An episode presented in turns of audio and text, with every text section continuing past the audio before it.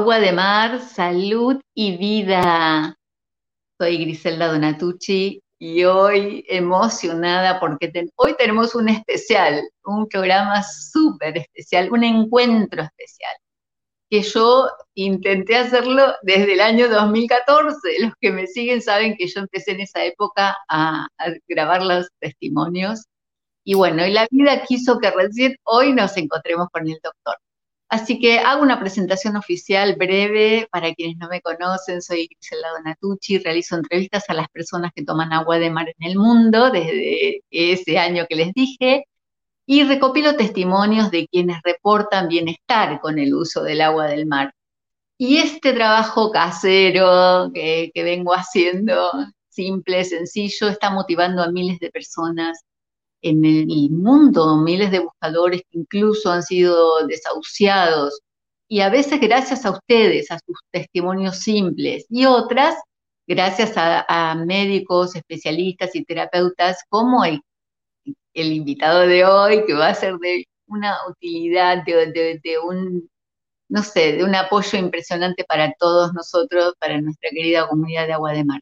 Así que sin más, voy a presentar al doctor Martín Macedo. Le voy a pedir que, pueda activar su micrófono, por favor, y que este, quiero darle la bienvenida, doctor, porque la verdad es que yo, yo que sigo sus programas, sus emisiones en vivo y a veces grabados, este, me quedo como pensando esta sabiduría que usted tiene, esta constancia de tantos años de educar, de concientizar, hasta de, dar las clases de cocina. Bueno, así que bienvenido, gracias por estar con nosotros.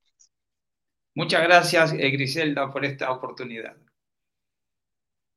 Bueno, vamos a hacer una cosa que hago siempre y es que por favor usted, se, para la gente que no lo conoce, puede hacer una autopresentación, más allá del, de su currículum o de las cosas estructuradas. Eh, puede contar, por favor, quién es el doctor Martín Macedo. Bueno, yo comencé el camino de la, medicina natural eh, cuando tenía 16 años, eh, hace más de 40 años. por aquel entonces estaba funcionando una asociación macrobiótica en Montevideo y era una, asociación muy exitosa. O, sea, había eh, mucho empuje, eh, todavía estaba la dictadura militar aquí en el Uruguay eh, en el año 1982. 81 en realidad, 81 fue la primera vez que, que, que pisé esa asociación. Y a partir de ahí decidí estudiar medicina a partir de ahí decidí estudiar medicina. Había en aquel momento en la asociación un médico español, eh, el doctor Mariano Sánchez, eh, que era este, es de Málaga, todavía vive, y en aquel momento él tenía 36 años.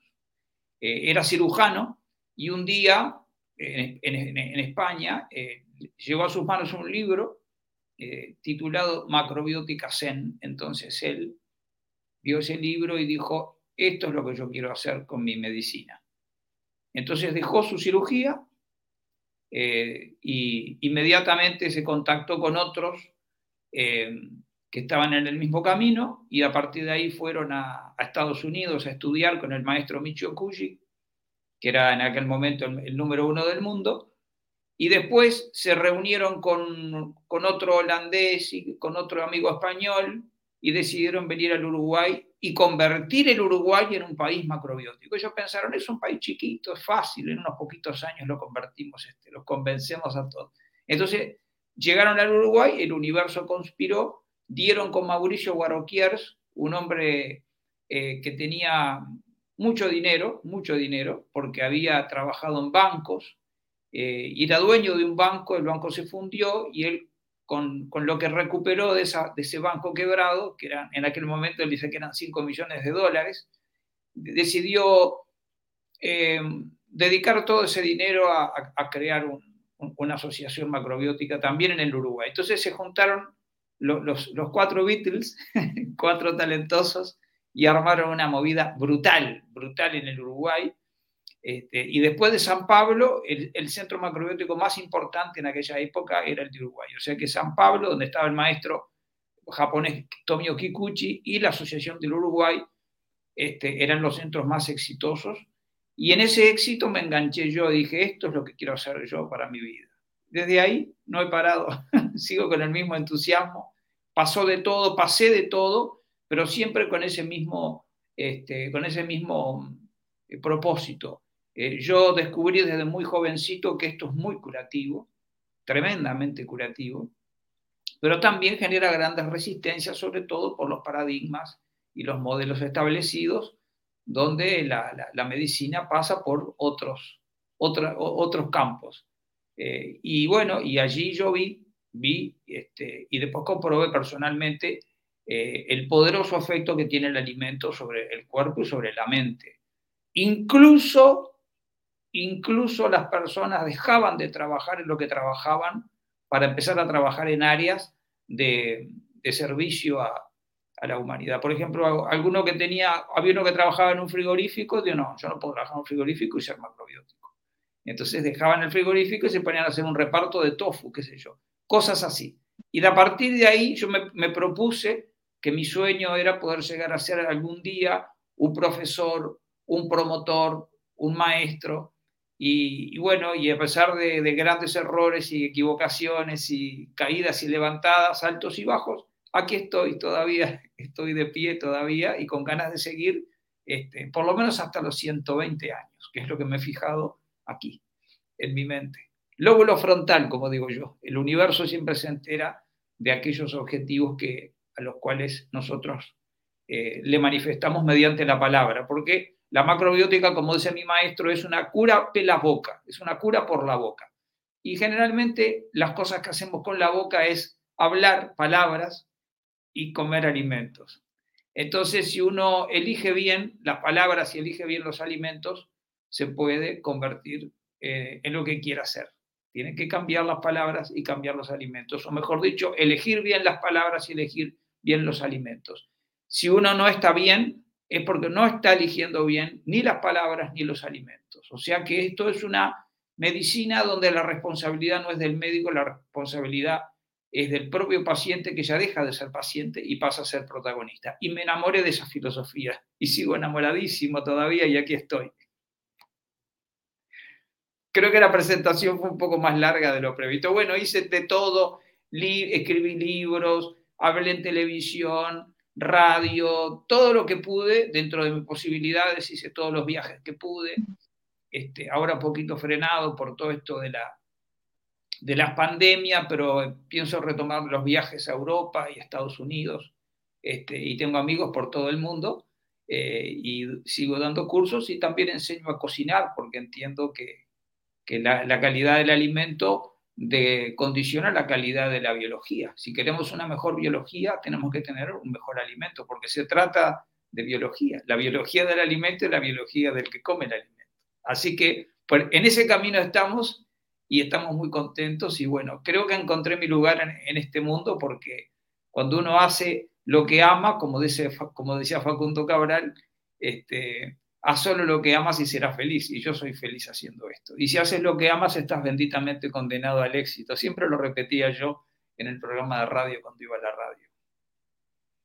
Claro, usted este, un premio a la constancia, ¿no? Con tantos años haciendo esto, es un, un gran referente. Lo que me gustaría es que para la gente que todavía no sabe, porque ahora no está como muy difundido, este tema de la macrobiótica, si usted puede hacer una descripción para quienes no saben de qué se trata, por favor. Bueno, la macrobiótica es una, eh, es una filosofía que enseña la, cura por el alimento. Básicamente, si tuviéramos que describirlo en, términos bien simples, eh, es mucho más que eso, pero para, que, para, para empezar a, entender de qué se trata. Es la cura por el alimento. Eh, esa, esa visión, esa visión eh, se, se, acerca mucho a la medicina de Hipócrates. Hipócrates enseñaba a curar por el alimento. Hipócrates decía que tu alimento sea tu medicina. Hipócrates. el fundador de la medicina occidental. Que tu medicina sea tu alimento y que tu alimento sea tu medicina.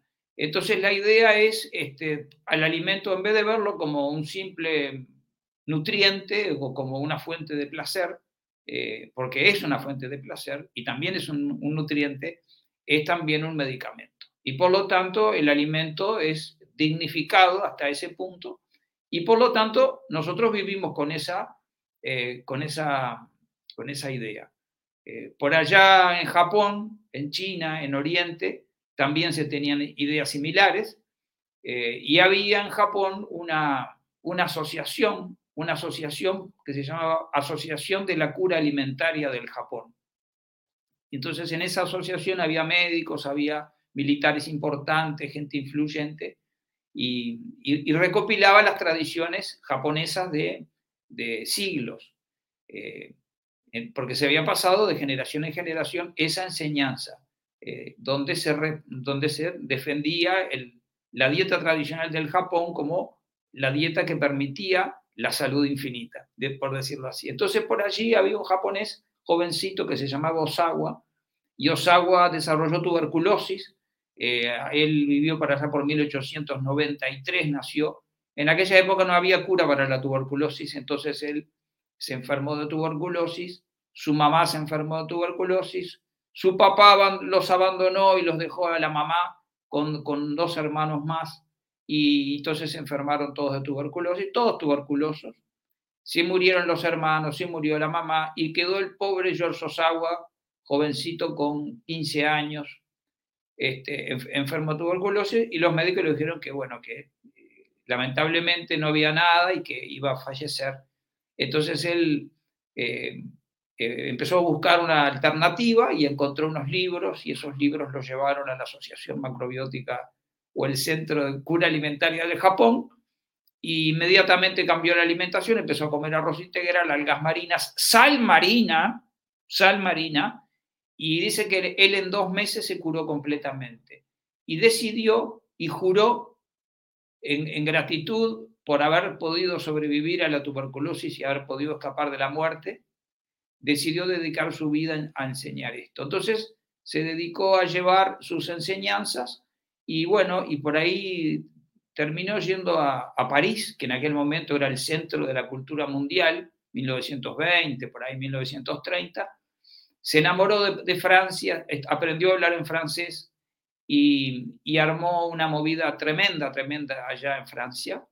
Eh, formó alumnos y decidió buscar un nombre, mm, un nombre más occidental, y entonces encontró en un diccionario la palabra macrobiótica que significa arte de vivir 100 años, algo así. Y entonces este, llevó sus principios de yin y yang a los alimentos y a la, de la medicina oriental y lo combinó con las, con las diferentes eh, culinarias de, Francia, de, América. Él intentó sintetizar todas las, diferentes tradiciones de las diferentes culturas, la cocina nativa americana, la cocina árabe, la cocina judía, la cocina africana, este, sintetizando los principios cosmológicos, este, basándose en la idea de que los cereales en grano eh, son los alimentos ancestrales ideales para que el ser humano pueda volverse uno con el universo o vivir conectado con su presente, con el ahora. Entonces esa conexión este, nos permite que el alimento no solamente sea un vehículo técnico o médico para, la cura de la enfermedad, sino un vehículo para, para que el hombre espiritualmente se conecte con su, con su yo superior, eh, teniendo entonces una visión donde Yin y Yang son dos principios que están siempre juntos, dice Elda, como, eh, como en la derecha y la izquierda en nosotros, o sea, somos frente y dorso. Somos una parte frontal, una parte dorsal, una parte superior, una parte inferior. Imposible separarlos, no puede haber separación entre yin y yang. La mano tiene yin y yang, un frente y un dorso. Entonces, el ser físico y el ser espiritual no se pueden separar y tienen que estar conectados. No puede decir, ah, yo soy espiritualista, yo soy materialista. Tiene que conectarse. Entonces, la verdadera salud infinita se consigue cuando se conectan los dos lados y no solamente la, mera cura física, como en la medicina occidental, que uno va al médico y el médico busca en el físico y quiere todo resolverlo en el aspecto físico y el otro lado ni lo toma en cuenta, lo ignora como si no existiera. Y eso, eso lleva a una parcialización del ser humano, este, a un dualismo, a una fragmentación, y eso lleva a una medicina que no cura a fondo, sino que simplemente hace mm, algunas reparaciones, pero que son reparaciones que se quedan en la superficie. Porque en definitiva los seres humanos somos como un iceberg, es decir, un gran cubo, este, una, una gran masa de hielo que tiene una parte por arriba del agua que se ve y una parte por debajo del agua que no se ve. Y la parte que no se ve es la parte más importante. Bueno, nuestro cuerpo es ese cubito que se ve y nuestro espíritu o nuestra alma es esa parte oculta que no se ve. Y la ciencia, la ciencia solamente estudia este, y trabaja en el cubito visible y se pierde lo mejor porque es tan práctica, tan práctica, tan práctica, tan rigurosamente objetiva, que prefiere desconocer lo verdadero o lo más profundo. Y bueno, y hoy en día mm, estamos viendo que la espiritualidad y la ciencia están intentando volver a conectarse. Entonces, básicamente la macrobiótica es eso. La intención de Osawa era que el ser humano pudiera encontrar a su gigante, a su sanador interno, y para poder lograr esa conexión es imprescindible la calidad del alimento. Si no se toma en cuenta el alimento, entonces eh, hacerlo mm, mediante técnicas o trucos o fármacos mágicos eh, o trucos mágicos, entonces eh, no se puede lograr una conexión poderosa. Y bueno, y esa, y esa es un poco la intención. Y bueno, ya, ya ha tenido mucha, mucha repercusión a nivel mundial la macrobiótica como técnica curativa este, para todo tipo de enfermedades. Generalmente las personas cuando no logran el éxito y se desencantan de la medicina tradicional, empiezan a buscar en lo alternativo, la homeopatía, la fitoterapia, eh, medicina de hierbas, ayurveda, y por ahí van haciendo tanteos y bueno, y algunos llegan a la macrobiótica y cuando llegan este, se encuentran con que, pucha, yo tengo que ser responsable yo soy responsable de lo que me pasa. Eh, no es que me van a curar, a ver acá este señor que me va a curar, no, no, ya, no es eso de que yo soy el paciente y usted es el médico yo le pago para que usted me cure. No, no, acá es usted tiene que asumir la responsabilidad y educar su boca, porque es una cura por la boca. Esa es un poco la idea. Sí, es, es algo súper profundo lo de la macrobiótica. Yo tuve un acercamiento eh, por allá por el 85, este, me acuerdo que en Buenos Aires era el boom de, eh, no, sé si usted conoció La Esquina de las Flores, lo de Angelita Bianculi, el doctor Bebacua. Eh, este, ¿Cómo? Perla, Jacobovics. Perla, el, el restaurante, bueno, en aquella época era una cosa, entonces eh, uno iba a una charla y a otra y a otra y a un curso y a una capacitación. Entonces, este... Y muchos famosos también se, engancharon en aquella época. Gente que, estaba en, el cine, en la televisión, se enganchó también. Y tuvo una época impresionante, pero impresionante de, este, una explosión de despertar de, distintas informaciones. Y, después me acuerdo que esto de la vida, ¿no? Yo estaba estudiando, teníamos que compartir el departamento por este tema de, que eh, éramos estudiantes pobres y, una de las compañeras era macrobiótica. Entonces fue genial para mí, porque para, para mí, digamos, todavía hoy lo sigo sosteniendo, el mayor aprendizaje mío es a través de lo cotidiano. O sea, la impregnación que queda en la experiencia para mí es intransferible. O sea, yo podría tomar la mejor capacitación, pero nada me da como la experiencia. Y entonces al tenerla ella y ver sus ollas de arroz y las algas, yo hasta, el día de hoy sigo cocinando el arroz con alga combo, por ejemplo. ¿no? Cosas que aprendí con ella, cómo había que cortar las, las verduras, cositas y los libros, o sea, ella tenía todos los libros.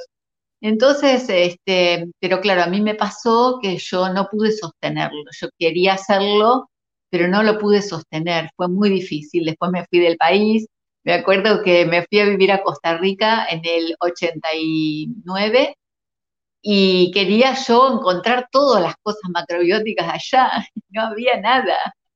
Entonces también ese fue otro error, ¿no? Querer, o sea, uno en vez de adaptarse a lo que hay, a lo que es, y, bueno, pero, pero siempre siento esta sensación de lo que usted está diciendo, de profundidad, de, que si uno lo hace bien, da resultado.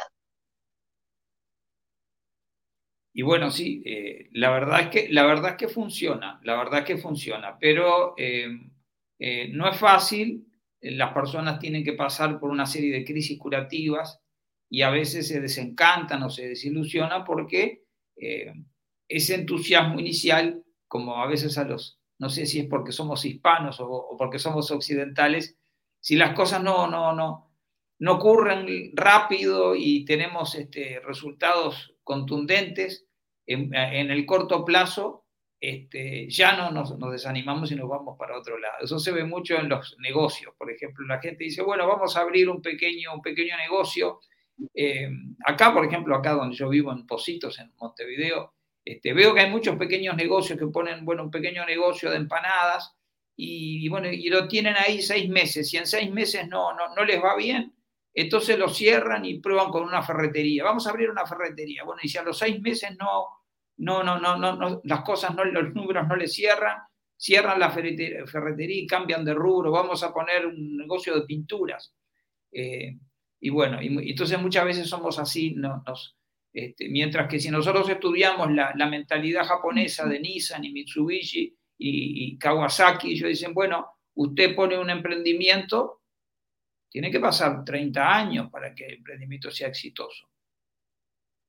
Entonces, si usted pone, si, usted, tú estudias la historia de todos esos grandes, estos, esos grandes monstruos de la, de la tecnología japonesa, empezaron con un pequeño negocito chiquito de dos o tres amigos, con, con, poco dinero, empezaron pero ellos sabían, decía, ellos tenían esa sabiduría. Esto es como, esto como un bebé humano. El bebé humano a los seis meses no, no, no, no, no puede tener este, un rendimiento. Y al año es muy chiquito, necesita que lo sigan alimentando, pero ya tiene 10 años, bueno, es un niño, todavía necesita seguir creciendo.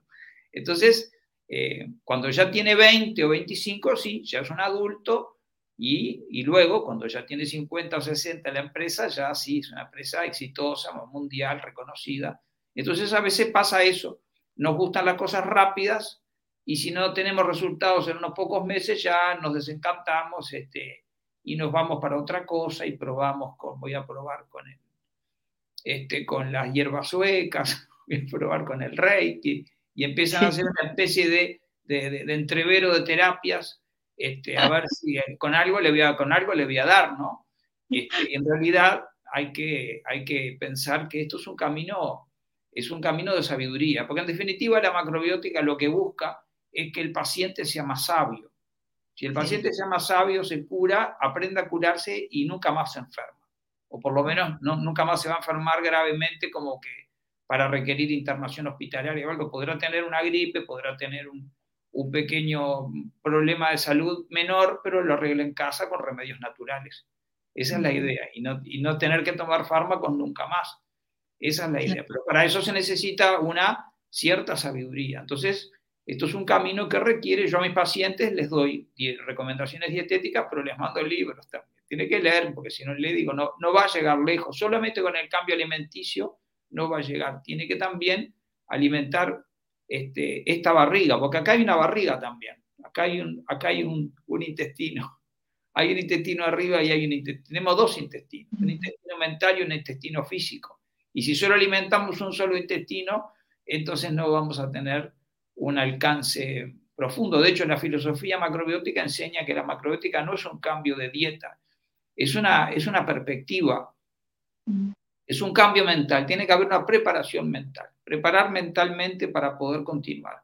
Si uno está preparado y tiene los conocimientos, vaya a Costa Rica, vaya a Canadá, vaya a Dinamarca, este, va a poder adaptarse y va a poder utilizarlos elementos que la naturaleza da en ese lugar aplicando yin y yang. Por eso hay que estudiar no solamente decir, bueno, usted me mandó que comiera alga, que comiera sopa, que tomara pescado, que esto, que aquello. pero tiene que haber esa, esa, esa, preparación. Entonces, yo justo estaba, cuando empecé, yo estaba justo terminando la secundaria, a punto de entrar en la facultad, entonces ya, ya tenía una, una, una apertura, estaba en una edad en la que uno se abre, eh, la mente está abierta y receptiva, y entonces estudiaba y practicaba, estudiaba y practicaba. Obviamente que cometiendo errores y altibajos, pero al principio los errores me angustiaban mucho, Griselda. Yo decía, uh, no puedo cometer este error, no me puedo equivocar tan feo. Después que pasé los años, digo, me equivoqué, aprendo. Si me equivoco, aprendo. Yo ahora, ahora me sigo equivocando, porque es normal, eso es parte del ser humano, la naturaleza es errar y acertar, yin y yang. Entonces ahora no me, no, no me, no me, no me eh, autoflagelo porque me equivoco. Eh, hasta me felicito, yo mismo me doy palmaditas, me digo, te equivocaste, si me equivoco aprendo, así que me voy a seguir equivocando y orgulloso de mis equivocaciones, porque es un aprendizaje. No lo voy a hacer a propósito, digo, no, hoy me voy a equivocar, no, no, pero si, me, si yo quiero hacer todas las cosas lo mejor posible y me equivoco, me río de mis errores y digo, aprendo. Pero antes yo me tomo muy en serio porque siempre nos han educado eh, de que cuando alguien se equivoca es castigado, se equivocó va al fondo, va al fondo de la clase porque se equivocó. No se puede equivocar, usted no se puede equivocar. Si se equivoca, lo castigamos. Entonces le tenemos un miedo a equivocarnos. Este, a equivocarnos, entonces como tenemos tanto miedo a equivocarnos, el miedo nos paraliza y no hacemos nada porque por lo menos así no me equivoco. Por miedo a equivocarnos no hacemos las cosas. Equivóquese y aprenda de sus equivocaciones.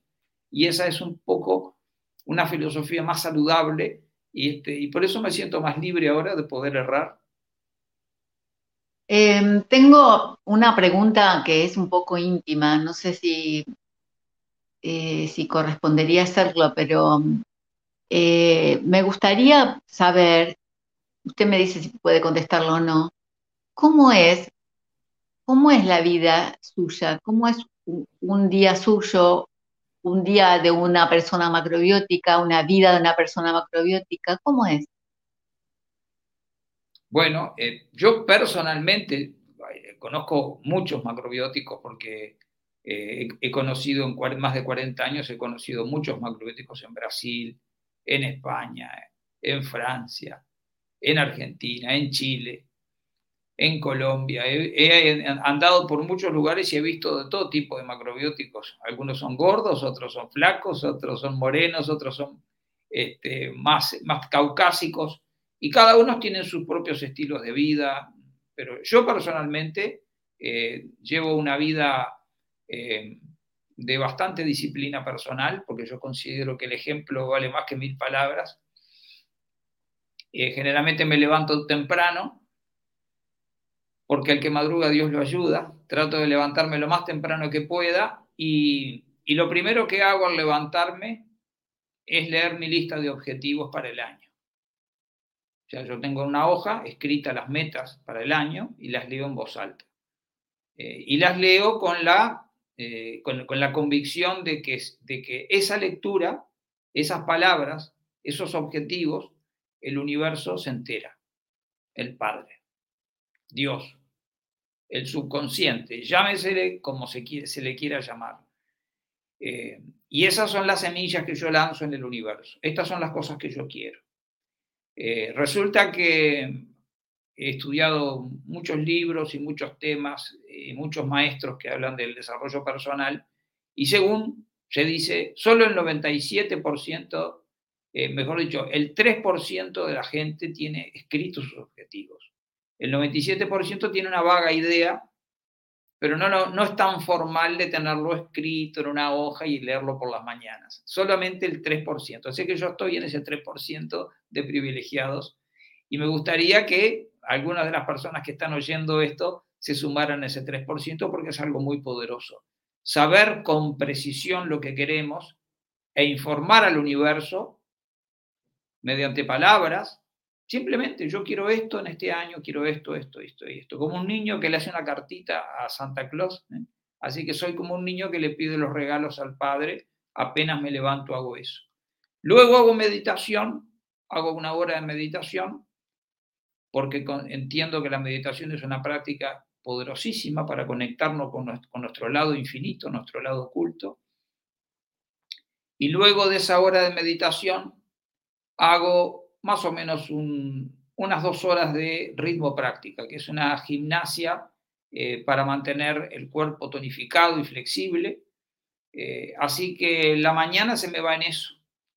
Eh, yo siempre dije, yo la mañana no la vendo, yo de mañana no trabajo, yo de mañana hago ese trabajo interno. El trabajo externo lo hago a partir del mediodía. El trabajo externo es el trabajo profesional de doctor o de profesional pero no, no, no, no hago con todo el mundo que se levanta y corre al trabajo, no, no, yo me levanto y, voy a hacer el trabajo interno. Lista de objetivos, meditación, ritmo práctica, que es como una especie de yoga o de estiramiento, de ejercicios de estiramiento que los aprendí del maestro Kikuchi, que tiene, fue un maestro que enseñó en Brasil muchos años. Eh, tengo unos videos en YouTube donde yo muestro cómo hacer los ejercicios. Son los ejercicios que se hacen en la clase de artes marciales. Las artes marciales, todas, judo, karate, las artes marciales japonesas empiezan la clase con unos estiramientos, unos movimientos que se llaman makoho. Makoho es una especie de calentamiento antes de hacer las diferentes técnicas de, defensa personal. Y eso es, una, es, un ejercicio que activa la energía, en fin. Entonces, este, a partir de esa hora, ya después de hacer la ritmo práctica, empiezo a hacer, este, a preparar el almuerzo, eh, porque yo no desayuno, yo sigo la, filosofía del ayuno intermitente, de darle, cuerpo al tiempo, de darle tiempo al cuerpo para que se gestione sus propios excesos. Entonces la mañana es un tiempo de depuración, de mantenimiento, de limpieza de la casa o de limpieza del templo. Entonces a eso de las 10, por ahí, 10, 10 y media, arranco a preparar el mejor arroz integral del mundo. Incluso tengo una pizarra que digo, yo preparo el mejor arroz integral del mundo. No es vanidoso, es simplemente una especie de mantra, ¿no? Y le digo a todos los que vienen a mis talleres que pongan el mismo cartel en sus cocinas, que diga, yo preparo, acá preparo el mejor arroz integral del mundo. Este, no es para competir entre nosotros, sino para eh, simplemente llevar esa intención. Entonces preparo mi arroz o mis, o mis cereales, a veces preparo mi hijo, otras veces preparo trigo sarraceno, que son los que más uso, y luego preparo los platos secundarios, que son los alimentos de segundo orden. El cereal es el alimento superior o principal y las legumbres, las eh, verduras, frutos secos, algas, pescado, en fin, eh, son los alimentos. Entonces preparo un menú básico y eso me lleva más o menos un par de horas. En ese par de horas, este, prendo la computadora, contesto correos, gestiono y organizo mis consultas, mis actividades, mientras las cositas se van haciendo a fuego lento. Los alimentos se van haciendo a fuego lento, así que a mí una garrafa de 13 kilos de supergas me dura como un mes.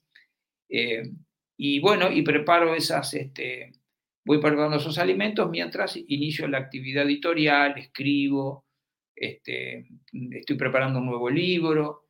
Eh, y bueno, y cuando el, mejor arroz integral del mundo está pronto, entonces soy el hombre más feliz del mundo porque ya llevo 14 horas de ayuno. Entonces, si a 14 horas de ayuno le, le doy un arroz muy bien hecho con sus semillas, con sus vegetales, con sus este, aderezos, frutos secos, entonces eh, me tomo mi buena hora y media para masticar bien, para disfrutar y saborear.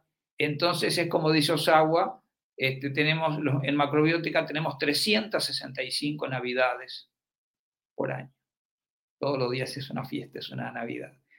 Y bueno, y hago un volumen suficiente, Griselda, para que me quede para la, para la, cena. Entonces hago dos comidas, un, almuerzo de, un rey y después hago una cena de mendigo. O sea, es como de lo mismo, pero poquito por la noche. Eh, eh, y bueno, y después durante la tarde, eso sí, después de almorzar, eh, ya arranco a atender las, consultas. Los, los, días que no tengo consulta, aprovecho para escribir o aprovecho para, para este, trabajar en mi canal de YouTube, editar videos. Siempre hay alguna cosita y bueno, y tengo una, una madre bastante añosa que la tengo cerquita y a veces tengo que ocuparme de ella también y resolver y atender cuestiones de la familia. Eh, y bueno, mm, y luego, luego, después de almorzar, también, si puedo, eh, hago una breve siesta también. Lo considero que es, parte de, mis necesidades. eh, porque en general duermo poco, yo en general duermo poco por la noche porque a veces me quedo hasta tarde escribiendo, eh, entonces hago una pequeña siesta y ahí eso me ayuda a arrancar, este, arrancar la tarde con más fuerza. Y por la nochecita también este, hago una segunda instancia de actividad física, caminando unos 10 a 12 kilómetros por la, la, orilla del río de la Plata, acá en la Rambla de Montevideo. Entonces salgo con mi música y sigo, hago mi, mi caminata, mi caminata este, que, bueno, que hoy no la estoy haciendo, realmente hasta ahora yo estoy haciendo mi caminata, pero hoy decidí hacer otro tipo de caminata que es estar aquí en este programa contigo. Eh, pero bueno, la caminata hoy la hice por la mañana, dije, bueno, vamos a hacer la caminata por la mañana. Entonces son hábitos, hábitos, hábitos, hábitos. Esos hábitos son hábitos eh, eh, que, nos, que nos empoderan. la macrobiótica enseña a, empoderarse a través de los hábitos porque hay hábitos que se debilitan y hábitos que empoderan. Hábito ascendente, hábito descendente, decía mi maestro en Brasil. Entonces yo trato de generar una serie de hábitos y he adquirido esos hábitos. Eh, y bueno, y hay hábitos que todavía tengo que mejorarlos, que todavía esté... Pero bueno, eh, el cigarrillo fue un hábito también durante muchos años que tuve que luchar para, para, para poder cambiarlo. Y en este momento te diría, Griselda, que soy casi un santo porque realmente me, he refinado tanto en ese sentido. Este, y bueno, esa es, esa es mi rutina, básicamente. Luego de la caminata viene la cena, este, y, por ahí siempre tengo una charlita telefónica con mi mamá, que ella siempre me llama.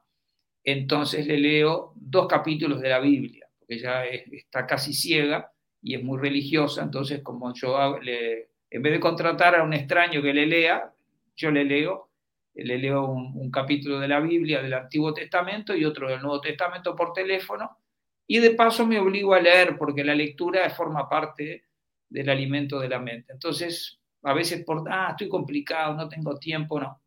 Esto es una obligación. Yo mismo me obligo eh, porque sé que ella le hace feliz y al mismo tiempo a mí me ayuda a crecer. Entonces, desde hace años soy una especie de experto en Biblias porque leo y leo y leo, pero claro, lo interpreto a mi manera. No significa que sea religioso, simplemente digo que es un libro que si mi mamá me dijera, ¿por qué no leemos los sutras budistas bárbaros? O el Bhagavad Gita del, hinduismo, o los Vedas.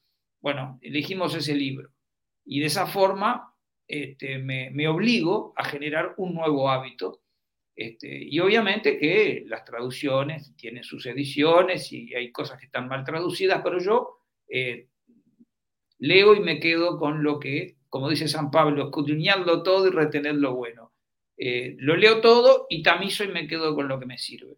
Y después la cena, después que terminamos toda esa, esa, esa rutina, y después tenemos una cena y después me quedo un par de horitas más, a veces viendo algunos videos, eh, leyendo algunas cosas más, eh, estudiando y me gusta siempre buscar este, contenido en Internet, este, contenido de inspiración, eh, películas de personas que se han superado, biografías de personas este, que han luchado contra la adversidad y han crecido, hasta que el sueño me domina y me voy a acostar y al otro día empezamos un nuevo día.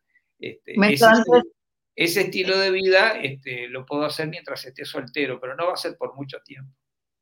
Entonces me pregunto, en ese contexto, ¿en qué momento entró el agua de mar en su vida?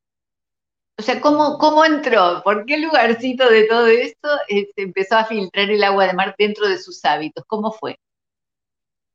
Bueno, yo, yo empecé a, ver videos, eh, porque por internet fue que yo empecé a tomar contacto con el agua de mar, eh, y, empecé a, a probarla, empecé a tomarla. Eh, eh, al principio era muy difícil conseguirla, porque ese es el problema, ¿dónde conseguimos agua de mar? Acá, acá en Montevideo, eh, acá es un estuario, es un río de la Plata, es un río que a veces es un poco salado, pero no tenemos este, agua de mar del océano. Para ir al océano hay que alejarse 200 kilómetros de Montevideo. A partir de Punta del Este, que está en el kilómetro 140 de la, de la ruta interbalnearia, yendo todo por la costa hacia Brasil, a 149 kilómetros de Montevideo, ahí recién está el océano. eh, y ahí recién se puede recoger el agua de mar. Pero de todas maneras, desde que yo comencé la macrobiótica, siempre tuve una fuerte convicción de que, de que en, el mar, sobre todo por el, uso de la sal marina, está uno de los pilares de la salud. Eh, y bueno, Hipócrates también, Hipócrates este, utilizaba el agua del mar Egeo eh, y, Platón este, se curó de tuberculosis bebiendo pequeñas cantidades, como enseña Quinton. O sea que eh, siempre las algas marinas y la sal de mar eh, forman parte de la transformación de la sangre. No se puede tener una sangre poderosa sin, sin incluir el contenido marino. La sal marina es una forma de presentación, es como ese, es el agua de mar deshidratada, ¿no? Eh, entonces la sal marina este, forma parte de mi nutrición desde hace más de 40 años y estoy convencido de que la sal marina, las algas marinas, que también están en el mar, el pescado también, porque la macrobiótica no es vegana, en ese sentido tampoco es vegetariana, aunque sí tiene muchos elementos en común con el vegetarianismo, porque básicamente nosotros tenemos la convicción de que el ser humano es un, es un ser esencialmente vegetariano tiene cuatro caninos que indican que una pequeña porción de su dieta puede ser de origen animal y debe ser de origen animal para poder tener una armonía entre los tres reinos, el reino animal, el reino vegetal y el reino mineral. Y ahí, en la parte del reino mineral, está la sal, porque la sal es la única roca comestible. Y entonces la fuente, la fuente de, esa, de, ese tesoro, que, es, que es la sal marina, es el mar, es el agua de mar. Pero nunca había pensado tomarla directamente el agua de mar. Entonces ahí empecé a tomar conciencia y me di cuenta de que el agua de mar es un ser vivo, no es simplemente un líquido en una botella, es un ser vivo, tiene conciencia. Después empecé a estudiar al doctor Emoto y el doctor Emoto demostró que el agua es inteligente. Entonces el agua es inteligente, eh, el agua de mar también es inteligente, entonces el agua bendita también es inteligente, pero también el agua puede ser maldita. Entonces uno tiene que tener cuidado cuando habla, porque nosotros somos una botella de agua, nosotros tenemos 80% de agua. Y si nosotros decimos palabrotas, que a veces, a veces entre nosotros decimos, sí, porque los argentinos a veces usan muchas más malas palabras, son famosos este, en algunas partes de Argentina, en otras no. Eh, pero todos tenemos que tener cuidado con las palabras, porque si decimos palabras feas, entonces esa agua se carga de esa información. Entonces el agua, el agua de mar tiene la información de la historia de la, Tierra y yo diría que de la historia del universo, porque el agua que está en el, el agua que está en el planeta tiene millones de años, millones de años. Incluso se supone que esa agua vino de, de otras partes del universo. Entonces tiene una memoria eh, que nos conecta con el infinito, con el universo. Por eso el agua es sagrada el agua de mar es sagrada y por eso decidí comenzar a beberla en forma directa. Entonces se ha convertido ya en un hábito. Y los hábitos son muy poderosos. Los hábitos son muy poderosos. El hábito no es simplemente una costumbre.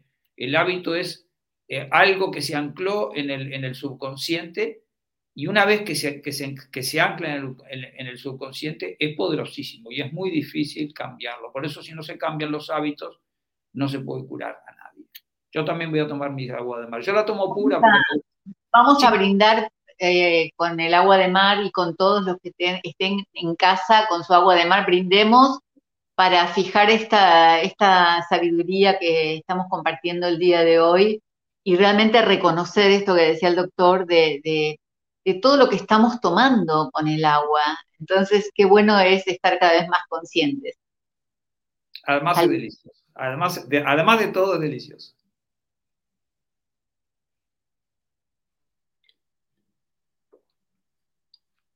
Los otros días hablábamos contigo, Griselda, de que cada vez hay más gente distribuyendo agua de mar, cada vez hay más gente consumiendo agua de mar.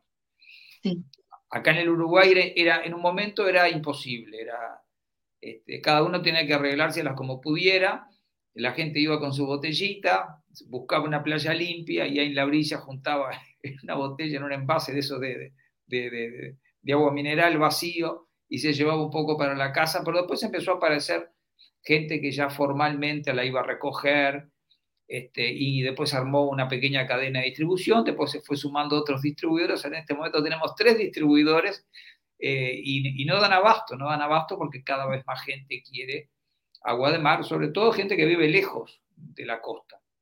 Eh, bueno, yo vivo, yo vivo cerca de la costa, pero es una costa de río, eh, entonces en cierta forma también estoy lejos, pero hoy en día mando un mensaje de WhatsApp y, en 24 horas tengo un bidón de 5 litros este, por un precio súper accesible. Incluso hay gente, yo te contaba el otro día que acá hay un hombre que se llama Guillermo, que dice, bueno, si no puede pagarla, yo se la dejo gratis. Entonces él, hay unas personas que se las, él, va con su, con, su, con su vehículo hasta la casa de la persona y se lo da gratis el agua de mar y bueno, y a otros, eh, la mayoría obviamente le damos una, una compensación económica porque él, él, tiene que ir hasta, hasta las costas de Rocha, que son, que son como 300 kilómetros de Montevideo, este, a buscar este, eh, a, la, zona donde, donde rompe la ola, dice, ahí donde rompe la ola, ya en la, fortaleza de Santa Teresa, allí yo voy y la recojo.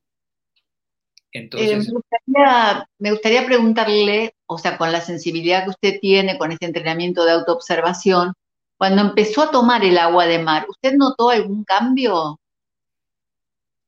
Bueno, eh, yo, yo la verdad que no noté ningún cambio porque yo ya había hecho mi, eh, mis crisis curativas al principio.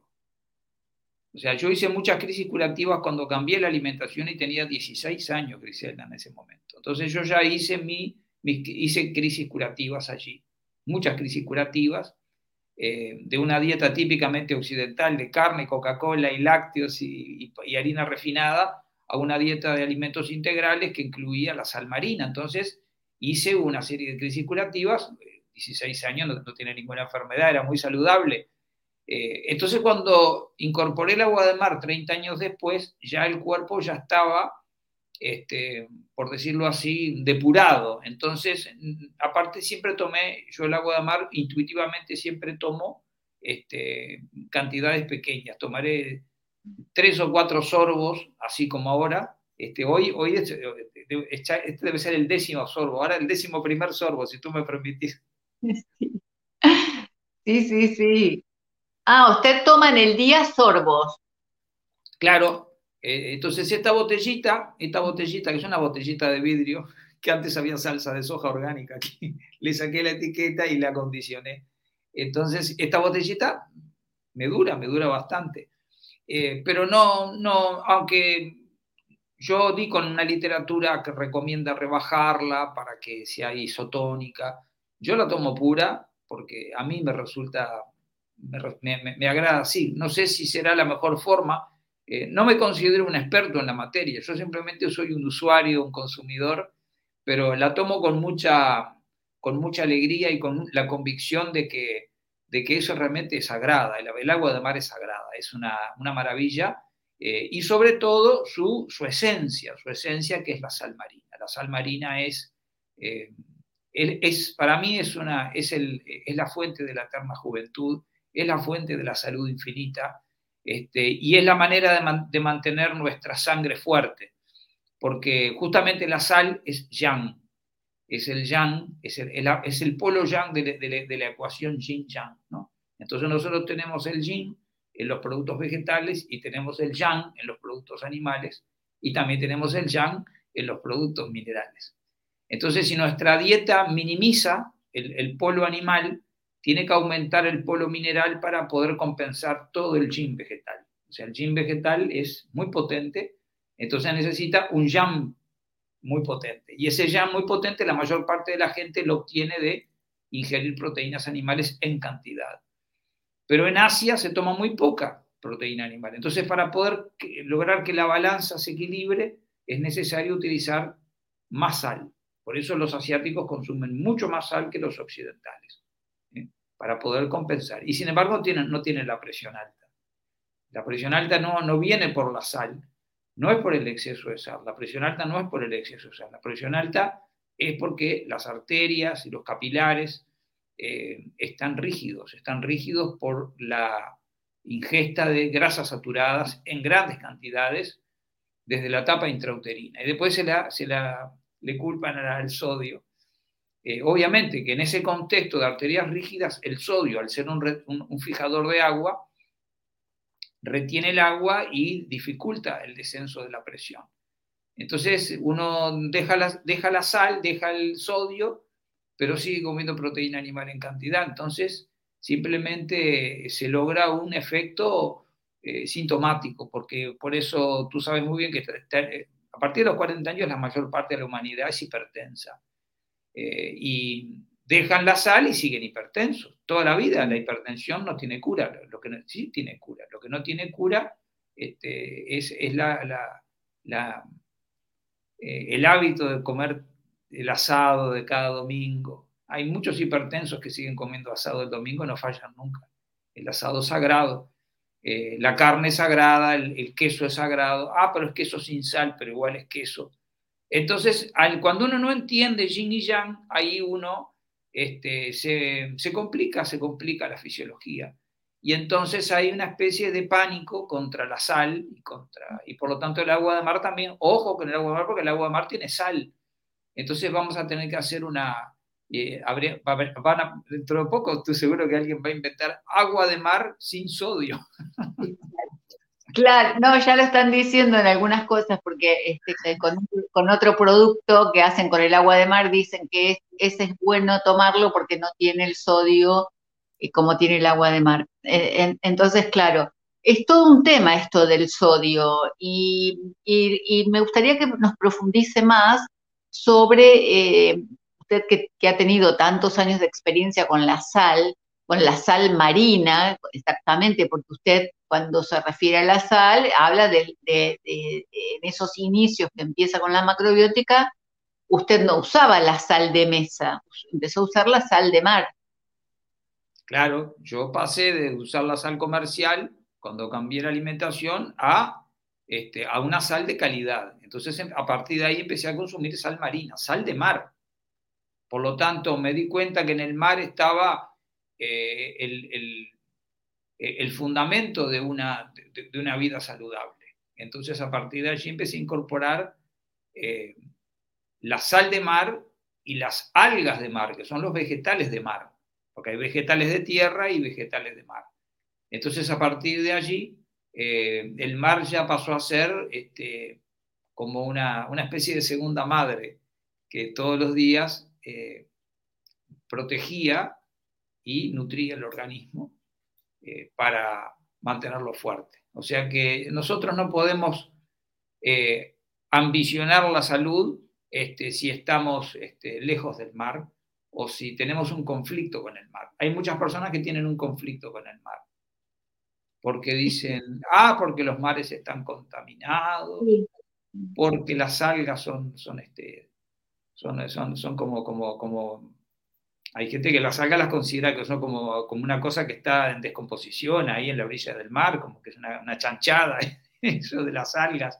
Entonces, eh, hay una serie de ideas, este, pero bueno, eso es un poco también el resultado de toda una campaña educativa de desinformación, donde se nos asusta y nos dicen que los náufragos que tomaban el agua de mar se morían porque se deshidrataban y entonces ahí se nos ha generado una, una, una visión un poco este, denigrada y, y, machaca con eso de que los mares están contaminados, que los plásticos, pero eh, en realidad uno tiene que tener una sabiduría para, elegir bien de dónde va a obtener su, su, fuente de agua de mar. Obviamente que hay lugares que están contaminados, pero hay otros lugares que están limpios. Nosotros tenemos esa filosofía.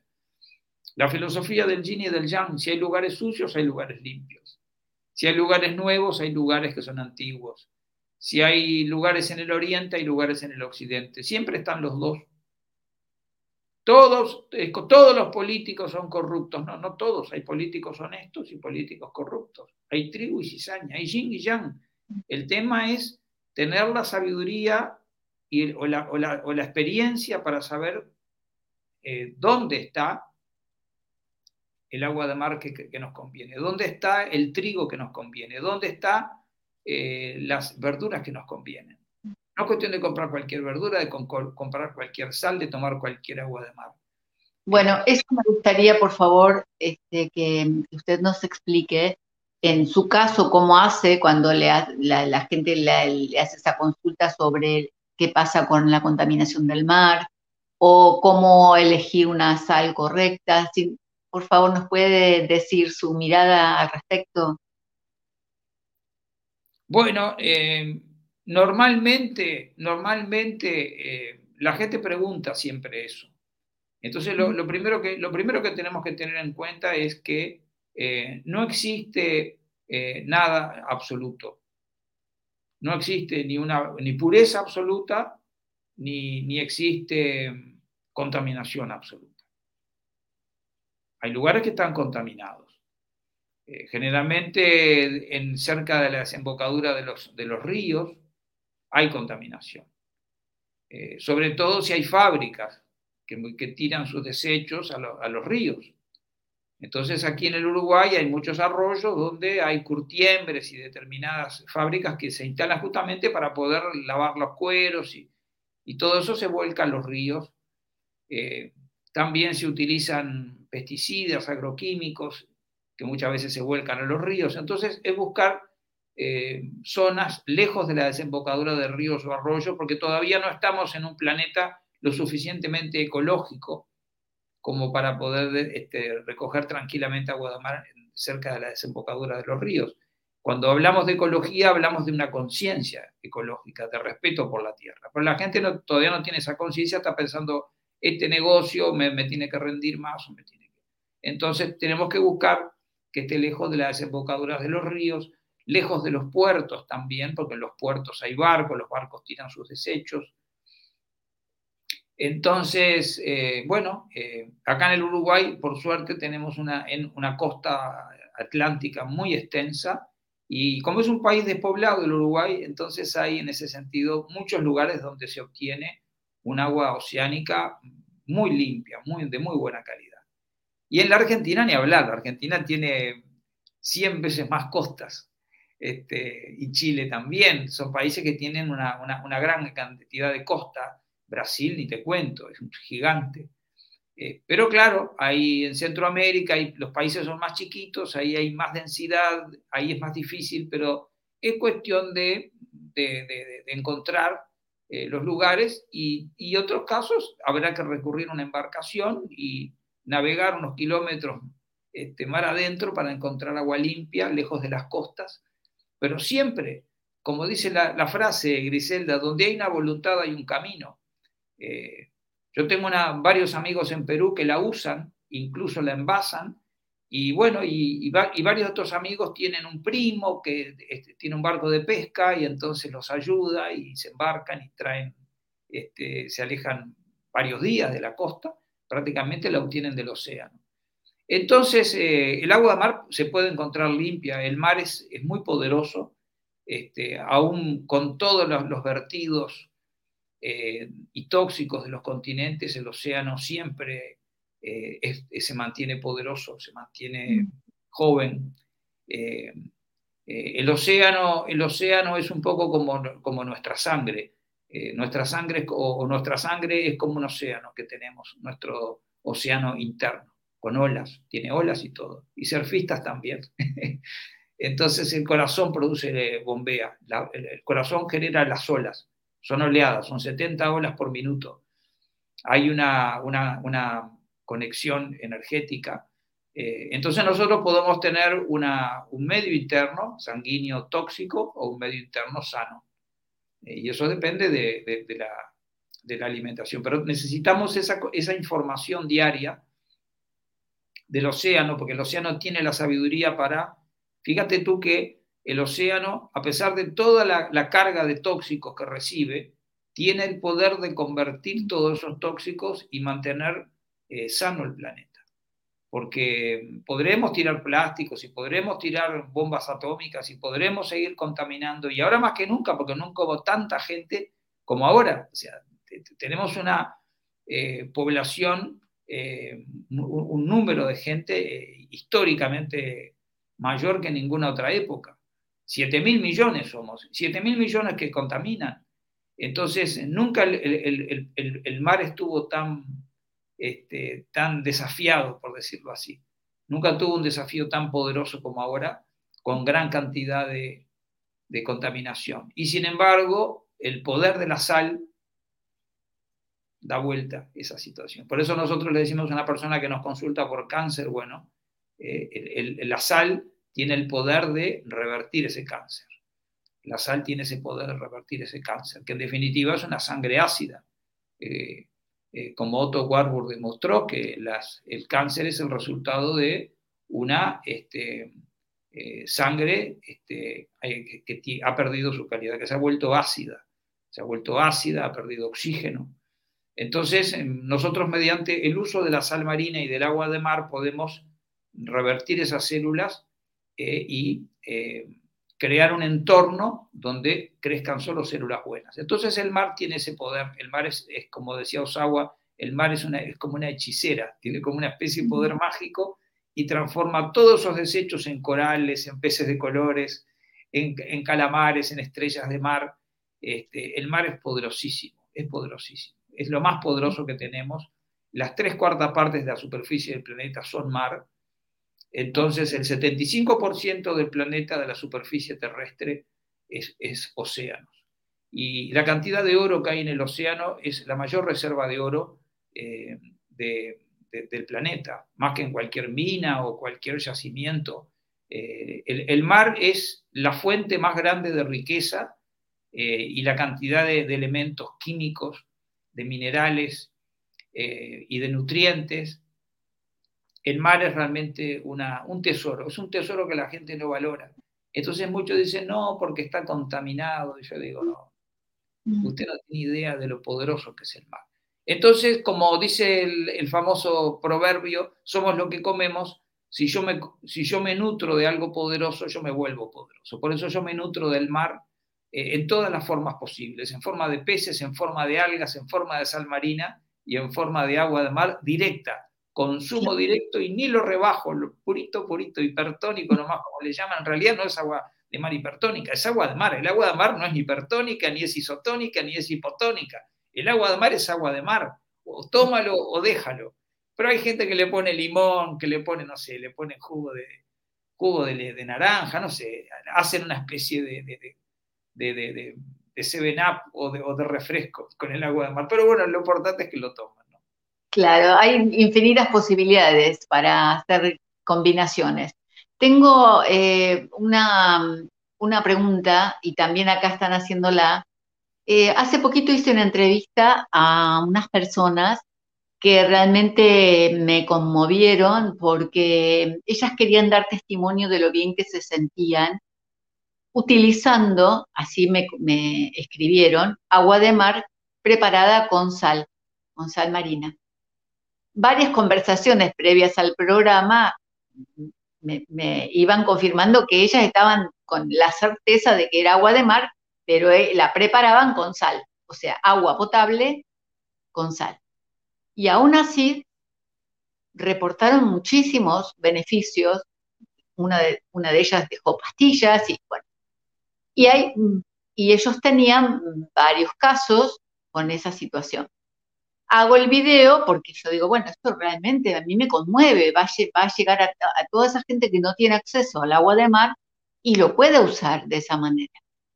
Bueno, se armó un lío porque acá esto, el agua de, este mundo del agua de mar, usted no tiene idea de lo que es los grupitos que se hacen, que uno empezaron a decir, no, esto está mal, no hay que decir esto y no hay que decir aquello, porque la sal no tiene nada que ver con el agua de mar.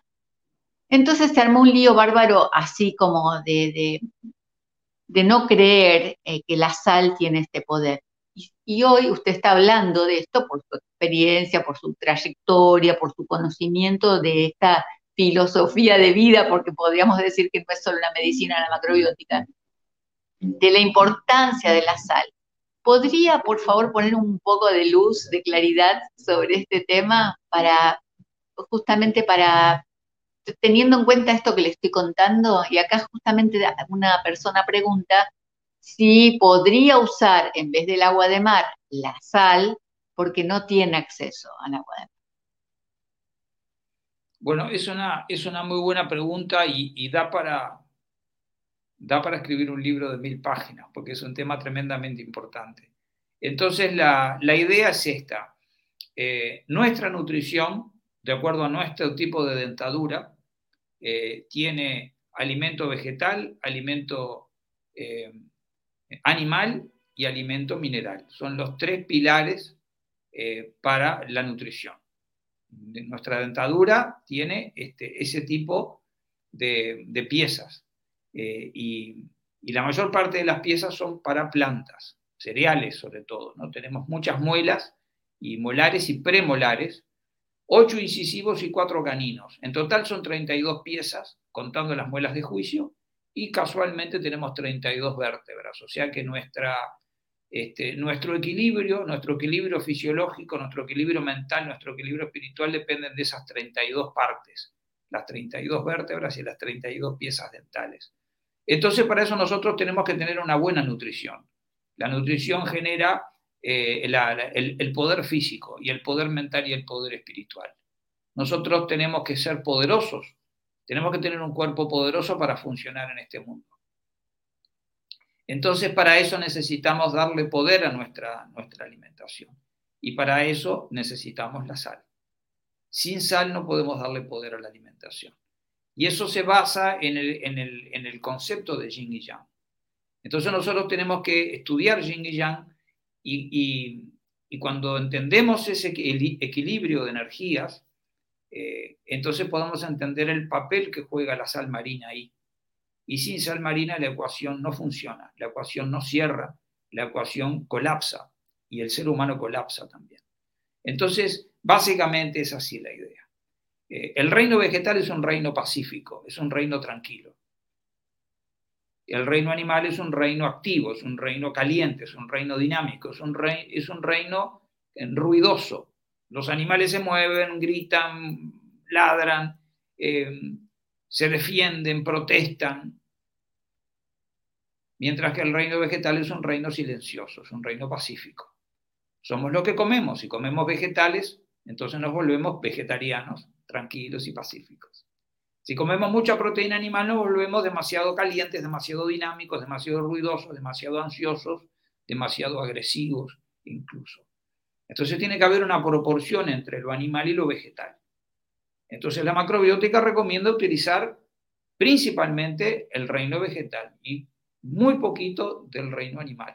Entonces de esa manera somos seres naturalmente pacíficos, naturalmente tranquilos, pero también tenemos nuestro lado este, del yang animal. Pero para que la ecuación cierre, necesitamos adicionarle yang al reino vegetal, porque el reino vegetal es demasiado tranquilo, demasiado frío, demasiado estático.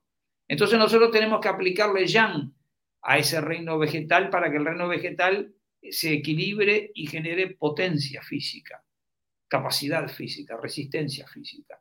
Y eso se hace mediante el arte culinario. Entonces, esos elementos vegetales muy yin los traemos hacia el ámbito del yang, por decirlo así, mediante el uso del fuego y de la sal. Esa es básicamente la idea de la importancia de la sal. Entonces, la sal tiene ese poder de yanguizar el alimento vegetal.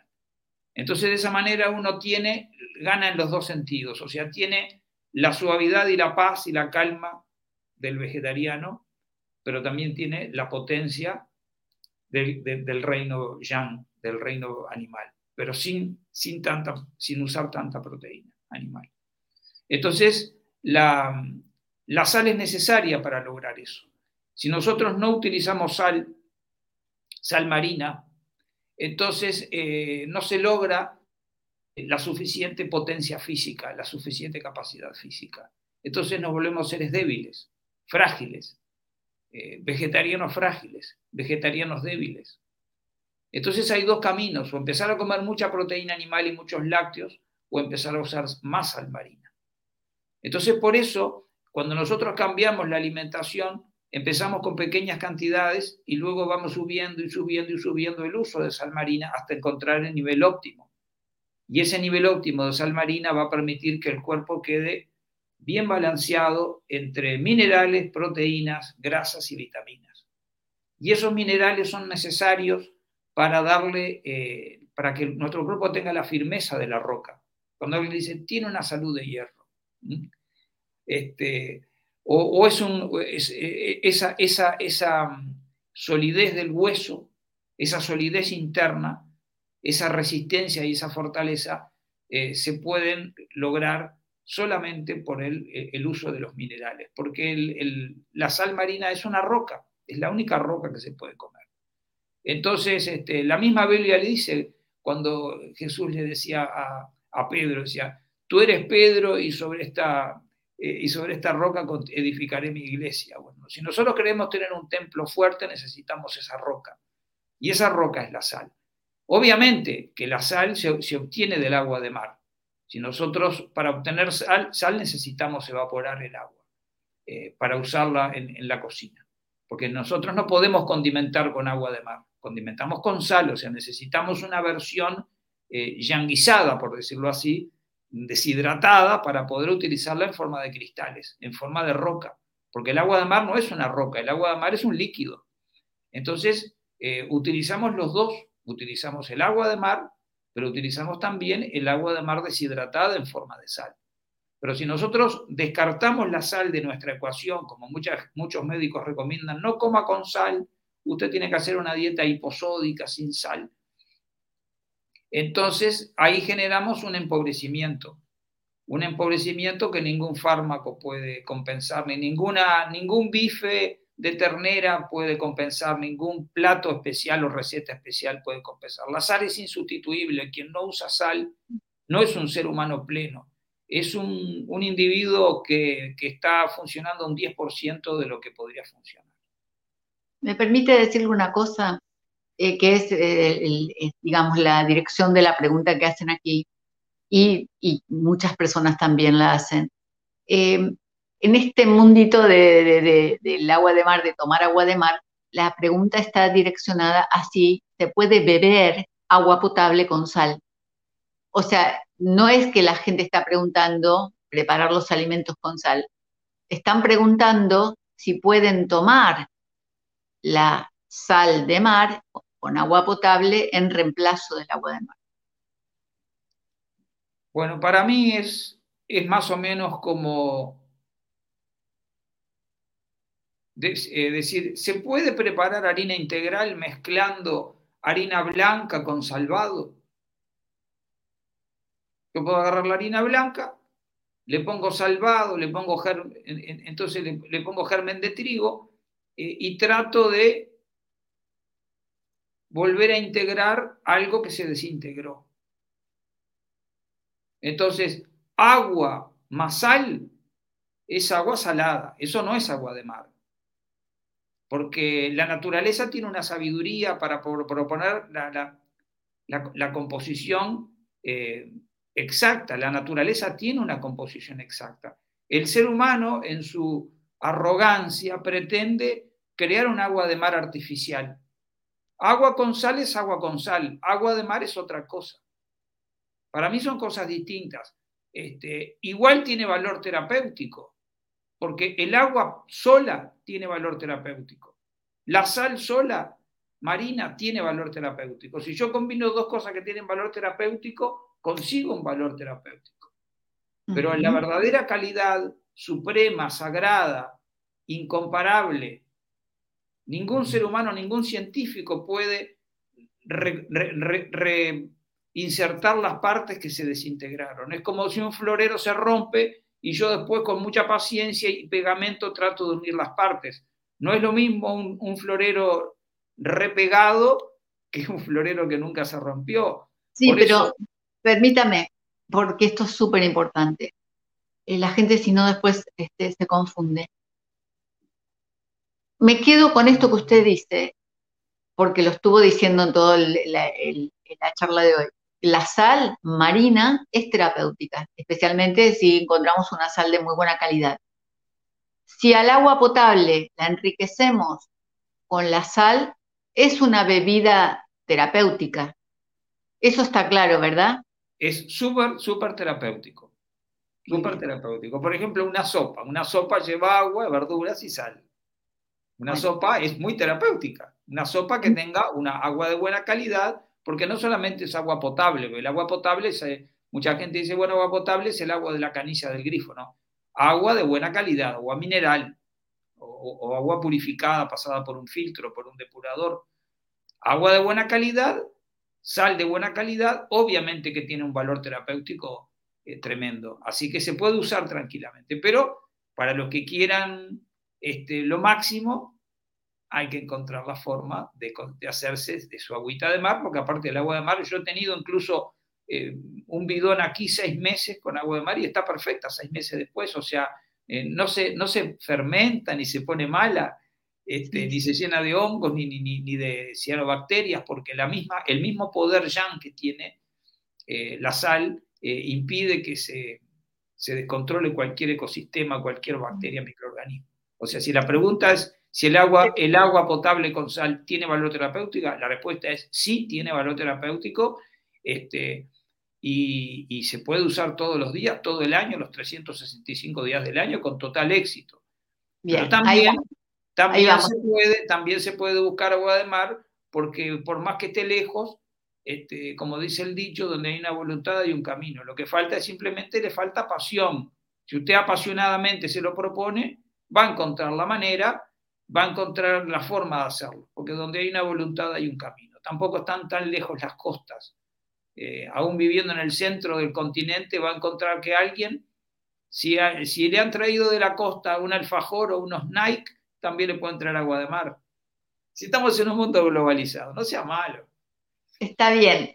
De todas maneras, esto de las transiciones es algo que a mí me gusta considerar por mi manera de ser empática, hay una transición. Bueno, en esa transición la persona puede elegir una buena calidad de sal y ponerla en el agua. Hay una dosis, una cantidad que usted diría, no, miren, traten de no pasarse de tanto por día de sal. Bueno, eso es una pregunta, es una pregunta este, un poco difícil de responder, eh, pero yo creo que esa dosis eh, es muy personal. Eh, es muy personal. O sea, eh, no, no, hay una dosis que diga, bueno, desde los 6 años hasta los 12 años tienen que tomar tal, tal dosis y desde los 12 a los, a los 20 tal dosis. Eso es, muy, es muy individual. Yo creo que como, como principio simple, ser moderados en todo, ¿verdad? Ser moderados en cuanto a las cantidades. Eh, y, se necesita, eh, en lo posible, una, un asesoramiento, un asesoramiento profesional para este, hacer una dieta exitosa. No cuestión de decir, bueno, voy a empezar a hacer una dieta sana a mi manera, con libros o con videos. Eh, si uno se va a mantener en esa postura, como tú dices, algo, una transición, entonces es mejor usar este, cantidades moderadas. Eh, yo, por ejemplo, en, mis talleres de cocina recomiendo para hacer el arroz integral eh, utilizar 6 gramos de sal por cada medio litro de agua de cocción. Entonces, este, esa es la dosis que yo recomiendo en mis clases. Pero, 6 eh, gramos, 6 gramos de sal. 6 gramos de sal por cada medio litro de agua de cocción. Por, cada medio litro de agua de, cocción. De agua de cocción. Pero ¿qué pasa? Yo yo estoy en la presunción de que esa persona está haciendo una alimentación saludable. Ahora, si la persona consume carne de vaca todos los días, esa cantidad sería excesiva, porque el problema de la proteína, que si una persona come mucha carne roja, la carne roja es demasiado yang, entonces contrae y retiene el agua y retiene la sal. Dice, estoy haciendo retención de líquidos, estoy haciendo...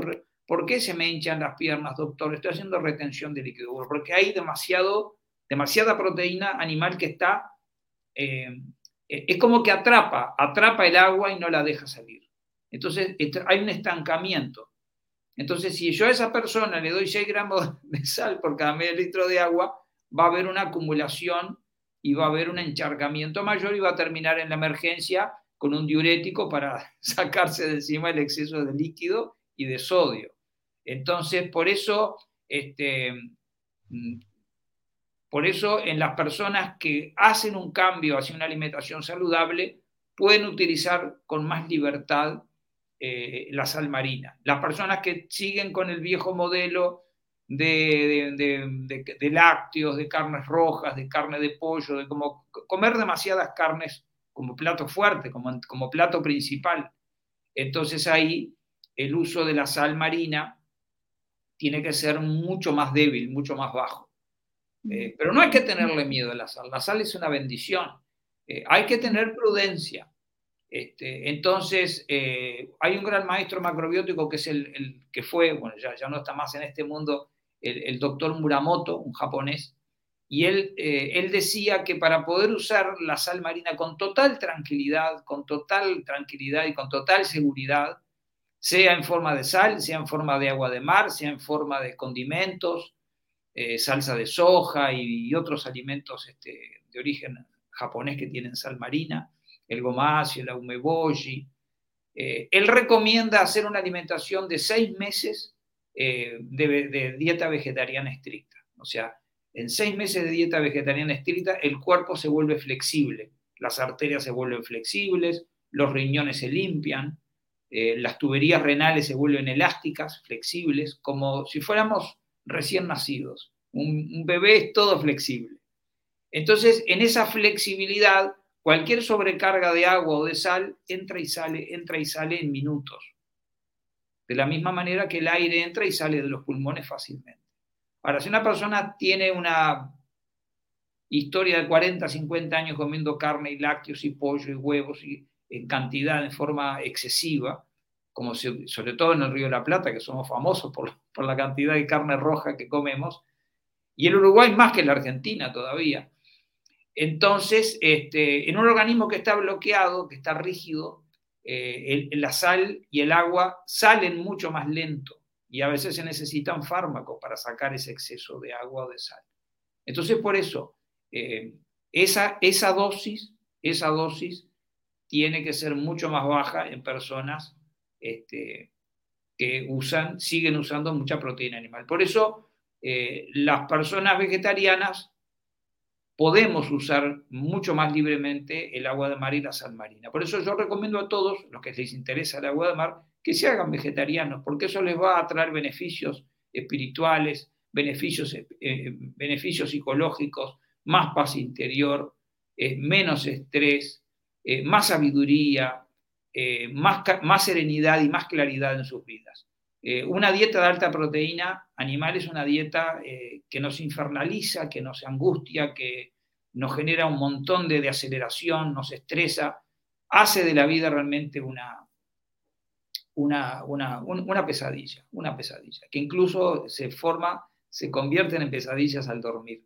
La pesadilla es por la noche y la pesadilla es durante el día eh, y sin embargo defendemos ese estilo de vida como las tradiciones, el gaucho que come su asado. Este, y bueno, y en ese contexto, este, la sal marina eh, debe ser consumida eh, con, no con miedo, pero con mucha más prudencia. Entonces, para poder dar un paso definitivo hacia la salud, este, hay que ubicar las cosas en su lugar. El alimento animal es un alimento que se debe consumir en mínimas cantidades, solamente lo necesario para darle al cuerpo un impulso o una nutrición de calidad yang, pero con mucha moderación. Tenemos cuatro caninos, o sea, la octava parte de la boca nos está indicando de nuestras piezas dentales que esa es la proporción correcta. El resto es alimento de calidad vegetal. El alimento vegetal es un alimento que hidrata el cuerpo, lo mantiene hidratado, lo mantiene limpio, lo lava, y es un alimento que le da una dinámica al cuerpo, porque los líquidos tienen una dinámica mucho mayor que los minerales. Entonces, eh, la, la, idea es esa, la idea es esa, ser prudentes, ser moderados y si queremos hacer las cosas bien, bien, bien, lo mejor es, eh, es consultar a, una, a, un asesor macrobiótico o una persona eh, naturópata que, que tenga una, una, verdadera sabiduría para indicarnos en cada caso, Griselda, porque no es lo mismo un hipertenso que un normotenso, no es lo mismo un diabético que uno que no es diabético, no es lo mismo uno que toma 18 fármacos que otro que solo toma homeopatía. No podemos dar dosis este, seguras o dosis correctas porque cada caso es individual. No, seguro.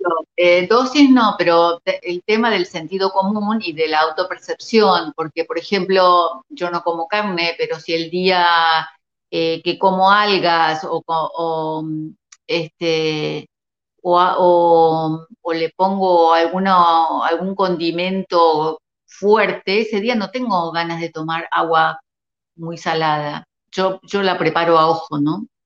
Em, no la hago isotónica, tres partes de agua potable por una que sería isotónica, digo para que si alguien no lo sabe, no lo preparo así, lo, siempre le pongo un chorrito al agua que estoy tomando.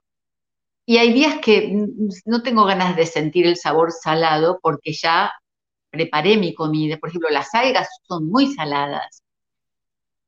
Entonces, este, a mí me encanta, por ejemplo, tostar las algas nori. Los días que me agarra ganas de comer algas nori, este, saltaditas así secas que, quedan como crocantes, ese día no, no me da ganas de tomar más agua de mar.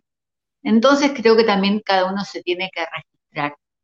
Tienen que acordarse de esas medidas básicas que decimos, que si un litro de agua de mar tiene 35 o 36 gramos de sales minerales y la vamos a isotonizar para que quede en 9, ustedes tienen que razonar.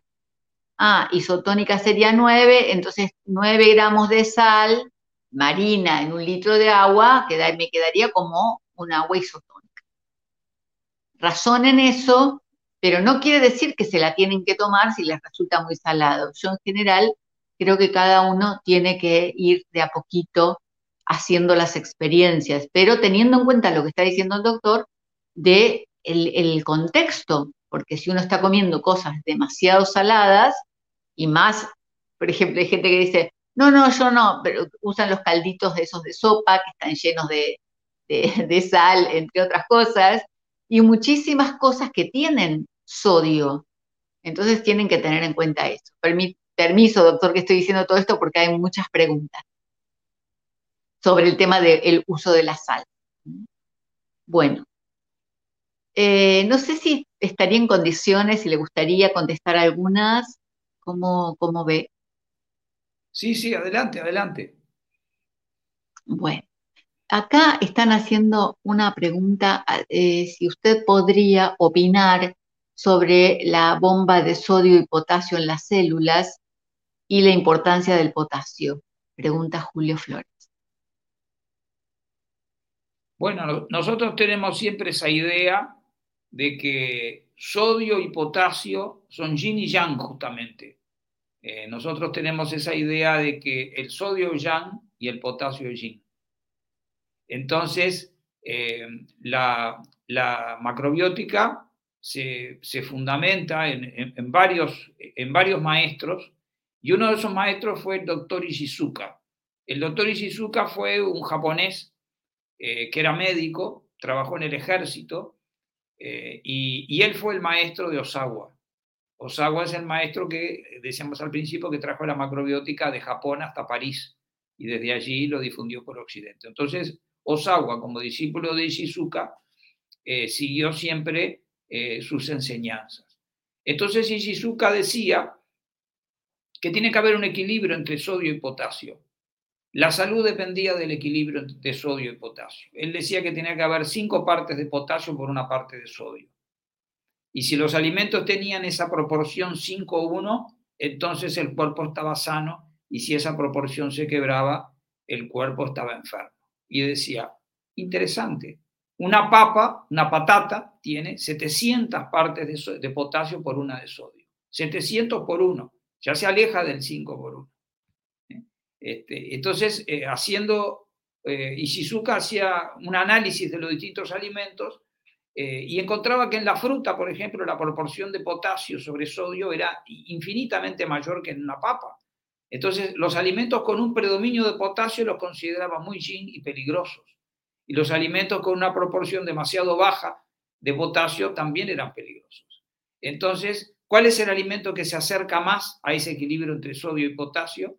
El cereal. El cereal tiene una proporción de 8 1 más o menos entre potasio y sodio. Entonces, si yo tomo el cereal que tiene 8 por 1 o 9 por 1 y le agrego un poquito de sal, logro la proporción de 5-1, que es la proporción de la salud infinita. Ahora, la célula tiene una bomba, pero no tiene una bomba solo, la célula tiene muchas bombas. También tiene una bomba de calcio, también tiene una bomba de magnesio, también tiene una bomba de glucosa, tiene una bomba, eh, muchas bombas. Y esas bombas están, eh, son como puertas que están en la membrana. La célula tiene una, una enorme inteligencia. Hay una inteligencia celular. Eh, la, la membrana de la célula es como el teclado de una computadora. Entonces, la célula tiene una inteligencia que viene de no se sabe dónde. Algunos lo llaman, y yo lo llamo, parafraseando otros grandes maestros, la inteligencia infinita. La célula sabe cuánto potasio precisa. Y generalmente lo intercambian, saca potasio y entra sodio.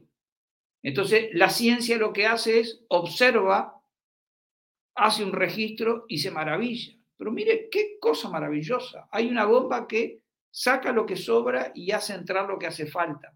Pero al, lado hay otra bomba que, que intercambia magnesio por calcio y hay otra que saca hierro o desecha determinadas cosas que están sobrando. Como dice el doctor Deepak Chopra, yo siempre digo lo mismo, una célula puede cumplir 6.000 funciones simultáneas.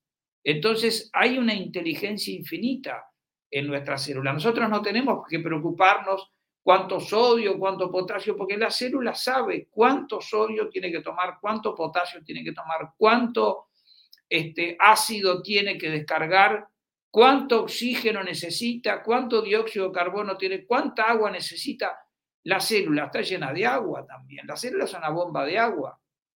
¿Y por qué la célula no explota? Porque podría explotar, podría entrar agua y agua y agua y explotar como un globo. La célula sabe cuánta agua necesita. Sabe lo que necesita ingresar y sabe lo que necesita descargar. Sabe cuánta glucosa tiene que entrar y cuánta glucosa no tiene que entrar. En determinado momento entra más, en determinado momento entra menos. Entonces nosotros no le vamos a decir a la célula, oh, oh, la célula, usted tiene que hoy ingresar tantos minerales porque resulta que en la convención de Ginebra se reunieron los, los, este, mejores internistas del mundo para, eh, que, para decidir cuánta es la cantidad óptima.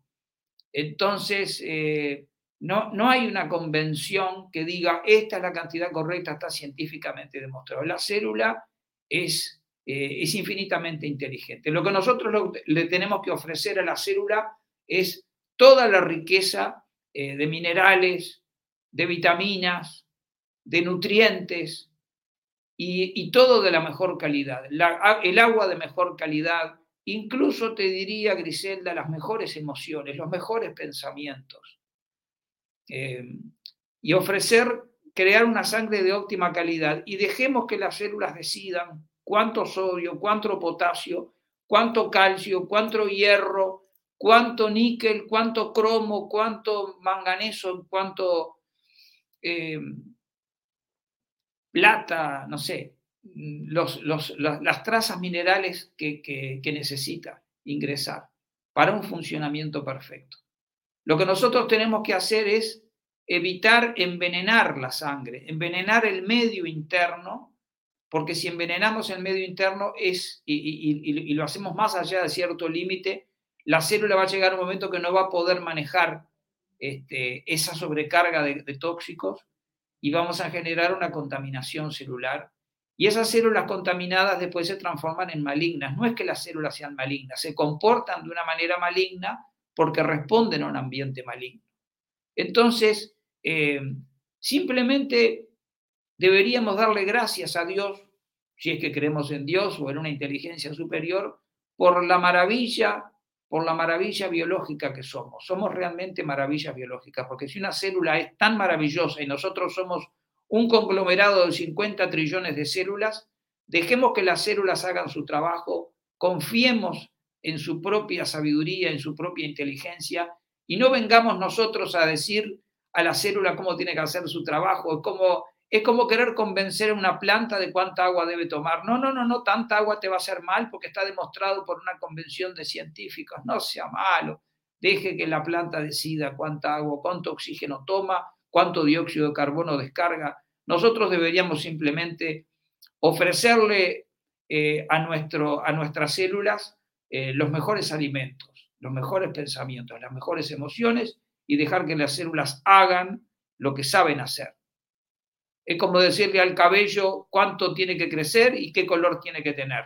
o decirle a la tiroides, hoy tenés que producir tanta T4 porque resulta que los médicos decidieron que la cantidad óptima es esta.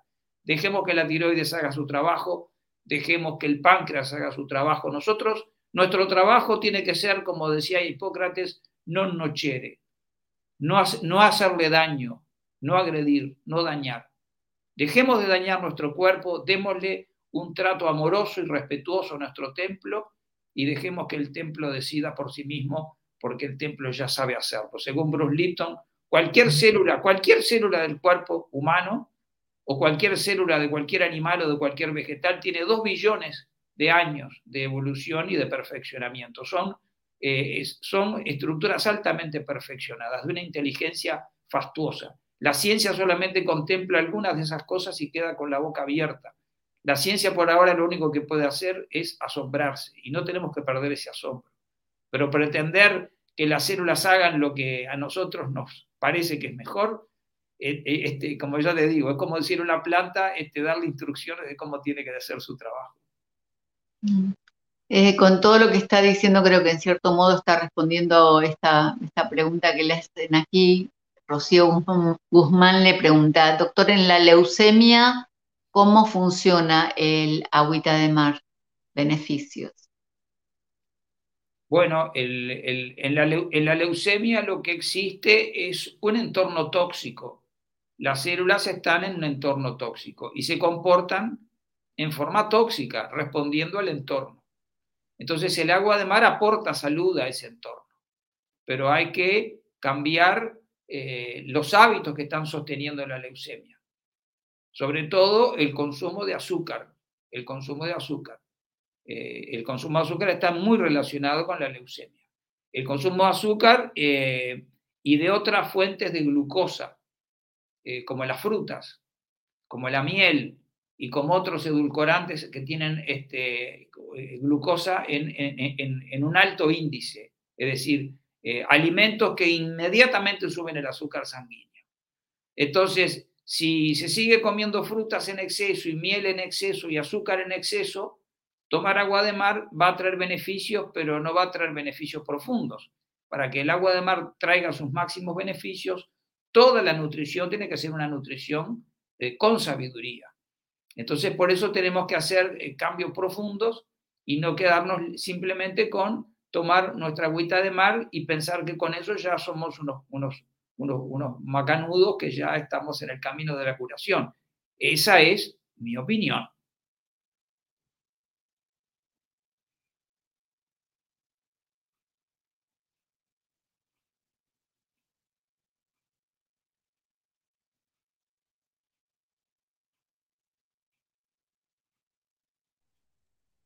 No, no me escuchó, ¿verdad? No, no, estaba silenciado el micrófono. Perdón. Eh, acá pregunta Milton Briones, ¿es cierto que la sal de mesa común no tiene magnesio y por eso genera cálculos? Bueno, es una, es una muy buena pregunta. Eh, la sal refinada eh, es una sal tóxica, es una sal que está muy empobrecida. la sal tiene cerca de 80 trazas minerales. La sal refinada solamente tiene dos trazas minerales, el cloro y el sodio. O sea, la sal refinada tiene un color más blanquito, tiene un aspecto más, más, más justamente más, este, más limpito, pero es cloro y sodio. Falta, faltan muchísimos eh, trazas minerales y esas trazas minerales son las que eh, permiten que la sal sea un alimento saludable. Obviamente que tomar sal refinada es eh, un gran error. Entonces, eh, obviamente que no tiene sentido. Sabiendo esto, eh, consumir sal refinada es como, es como que es como saber que el tabaco hace daño y seguir fumando. O sea, deje la sal refinada, por favor. Ahora, si la sal refinada produce cálculos, yo creo que la sal refinada por sí misma no produce cálculos.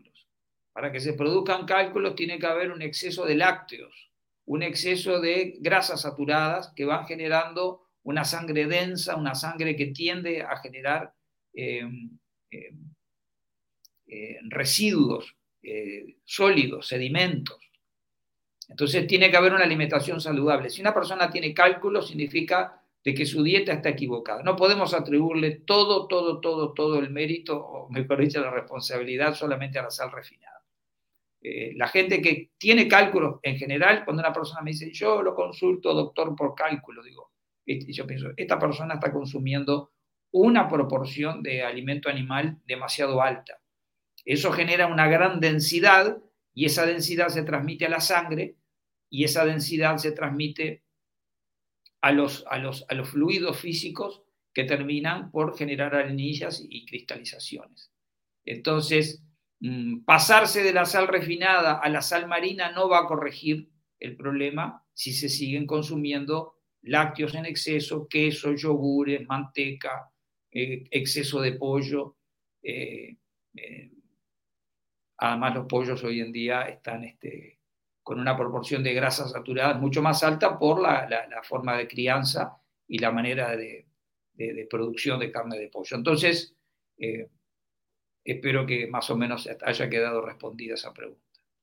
acá se le agrega otra pregunta que fue hecha anteriormente sobre eh, su opinión de la sal del Himalaya, si sirve o no. Bueno, la sal del Himalaya es eh, equivalente al agua de mar, a la sal de mar, porque las dos se originan en los océanos.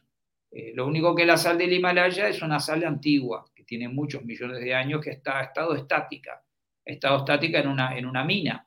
Por lo tanto, es un poquito menos nutritiva que, el agua de mar, este, que es un producto más joven, por decirlo así. Es como que, es como que la sal de Himalaya es una sal muy, muy, muy antigua. Es una sal envejecida, por decirlo así. Entonces, eh, a mí me encanta la sal del Himalaya, yo uso las dos, pero creo que el agua de mar eh, recién evaporada, cuando se obtiene por evaporación de, agua de mar, es algo mucho más eh, actualizado, por decirlo así, y más rico. Entonces yo uso las dos también uso la sal negra, la sal negra que es una sal volcánica también, que tiene una mezcla de lava volcánica con, con sal marina. Este, utilizo todas esas sales, pero la que más uso es la sal de mar blanca, este, por evaporación. Acá tenemos gente en Uruguay que por suerte consigue el agua, en, agua de mar, y después lentamente, con fuego muy suave, la va secando, la va secando, hasta que le quita toda la humedad y obtiene una especie de sal húmeda y la envasa y la distribuyen así. Este, por eso yo cuando digo los 6 gramos, en realidad no son 6 gramos de sal, porque son, son sales que están muy húmedas. Entonces eh, la humedad pesa también, ocupa, ocupa el peso. Eh, por eso esa cantidad es intuitiva. Así que eh, la sal del Himalaya, yo la adoro, la sal del Himalaya, pero me parece que es una especie de de moda, porque ¿para qué voy a traer sal del Himalaya si yo vivo en el Río de la Plata y tengo acá a 140 kilómetros un océano Atlántico joven y vigoroso y me voy a buscar una anciana de, del Himalaya que está 100 eh, millones de años en una montaña, porque en definitiva este, eso fue un trozo de mar que quedó atrapado por cambios geológicos y ahí se quedó, pero bueno, como moda o como novedad o como especie de, de souvenir, me parece lindo este, y además es muy sabrosa. Yo a la sal la amo. Yo amo hay, que tener, hay que tener cuidado porque la, sal que se vende como sal del Himalaya no siempre tiene esa procedencia. Creo que hay que tener un poquito de cuidado y de observar la procedencia también. No, yo, en ese sentido no tengo mucha información. Este, eh, obviamente que siempre hay, este, están los falsos, está lo falso y lo verdadero y uno tiene que buscar siempre la buena calidad, pero eh, no, siempre, no siempre es posible saberlo. Normalmente yo creo que hay una parte intuitiva en todos nosotros que nos debería este, avisar. Yo en general la, sal del Himalaya la consumo en forma esporádica, además es muchísimo más cara que la sal marina. Eh, por eso este, no he tenido problemas, pero bueno, seguramente debe haber eh, falsas o, sales coloreadas con colorantes que, se las vende como... Pero bueno, como dice el dicho, este, la mentira tiene patas cortas, esas, esas estafas tarde o temprano quedan, quedan en evidencia. Este, eh, espero que no nos pase a nosotros, que no nos vendan gato por liebre. Sí, pero bueno, todo esto tiene que ver con el entrenamiento de estar conscientes y atentos. A todo. O sea, porque si no, nos dejamos llevar por, eh, por como usted decía, también la moda y, no este, constatamos las cosas. Y creo que son tiempos ahora de estar atentos. Bueno, acá preguntan, eh, la sal marina refinada, ¿qué opina de la sal marina refinada? Y bueno, usted escribió un libro sobre, eh, sobre la sal, así que tiene que, hoy tiene todas esas preguntas, doctor. Bueno, este, excelente. Eh, la sal marina no es refinada. Sea, la sal marina refinada. Hay sal marina refinada, que venden sal marina refinada sal, marina, refinada es un chiste, eso no es sal marina. Si es refinada, no es marina. O es marina o es refinada, pero las dos cosas no puede ser. Es una, es una contradicción. La sal marina es sal sin refinar. La sal marina es, yo tomo el océano y lo seco. Por ejemplo, yo acá tengo agua de mar. Si yo esta agua de mar pongo esta botellita al sol sin la tapita y lo dejo durante un mes en la ventana, ahora que viene el calorcito acá en Sudamérica, entonces se seca, se seca, se seca, se seca hasta que queda la, un poquito de sal en el fondo de la botella. Eso es sal marina. Si yo eso lo refino, significa que le voy a sacar eh, muchísimas trazas minerales. Entonces ya no es sal marina.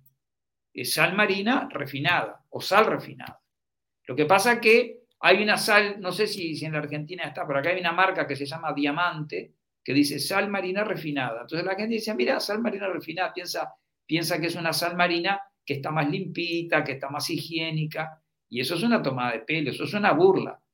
Este, es como, eh, hay, hay, un aceite también que se llama Natura, que es un aceite de procedencia argentina. Por favor, no me dé marca. Que... perdón, perdón. Entonces, este, es un aceite, aceite este, prensado en frío, este, y después resulta, cuando uno sigue leyendo la letra chica, dice, y después eh, de sus dos refinaciones este, se obtiene este maravilloso aceite.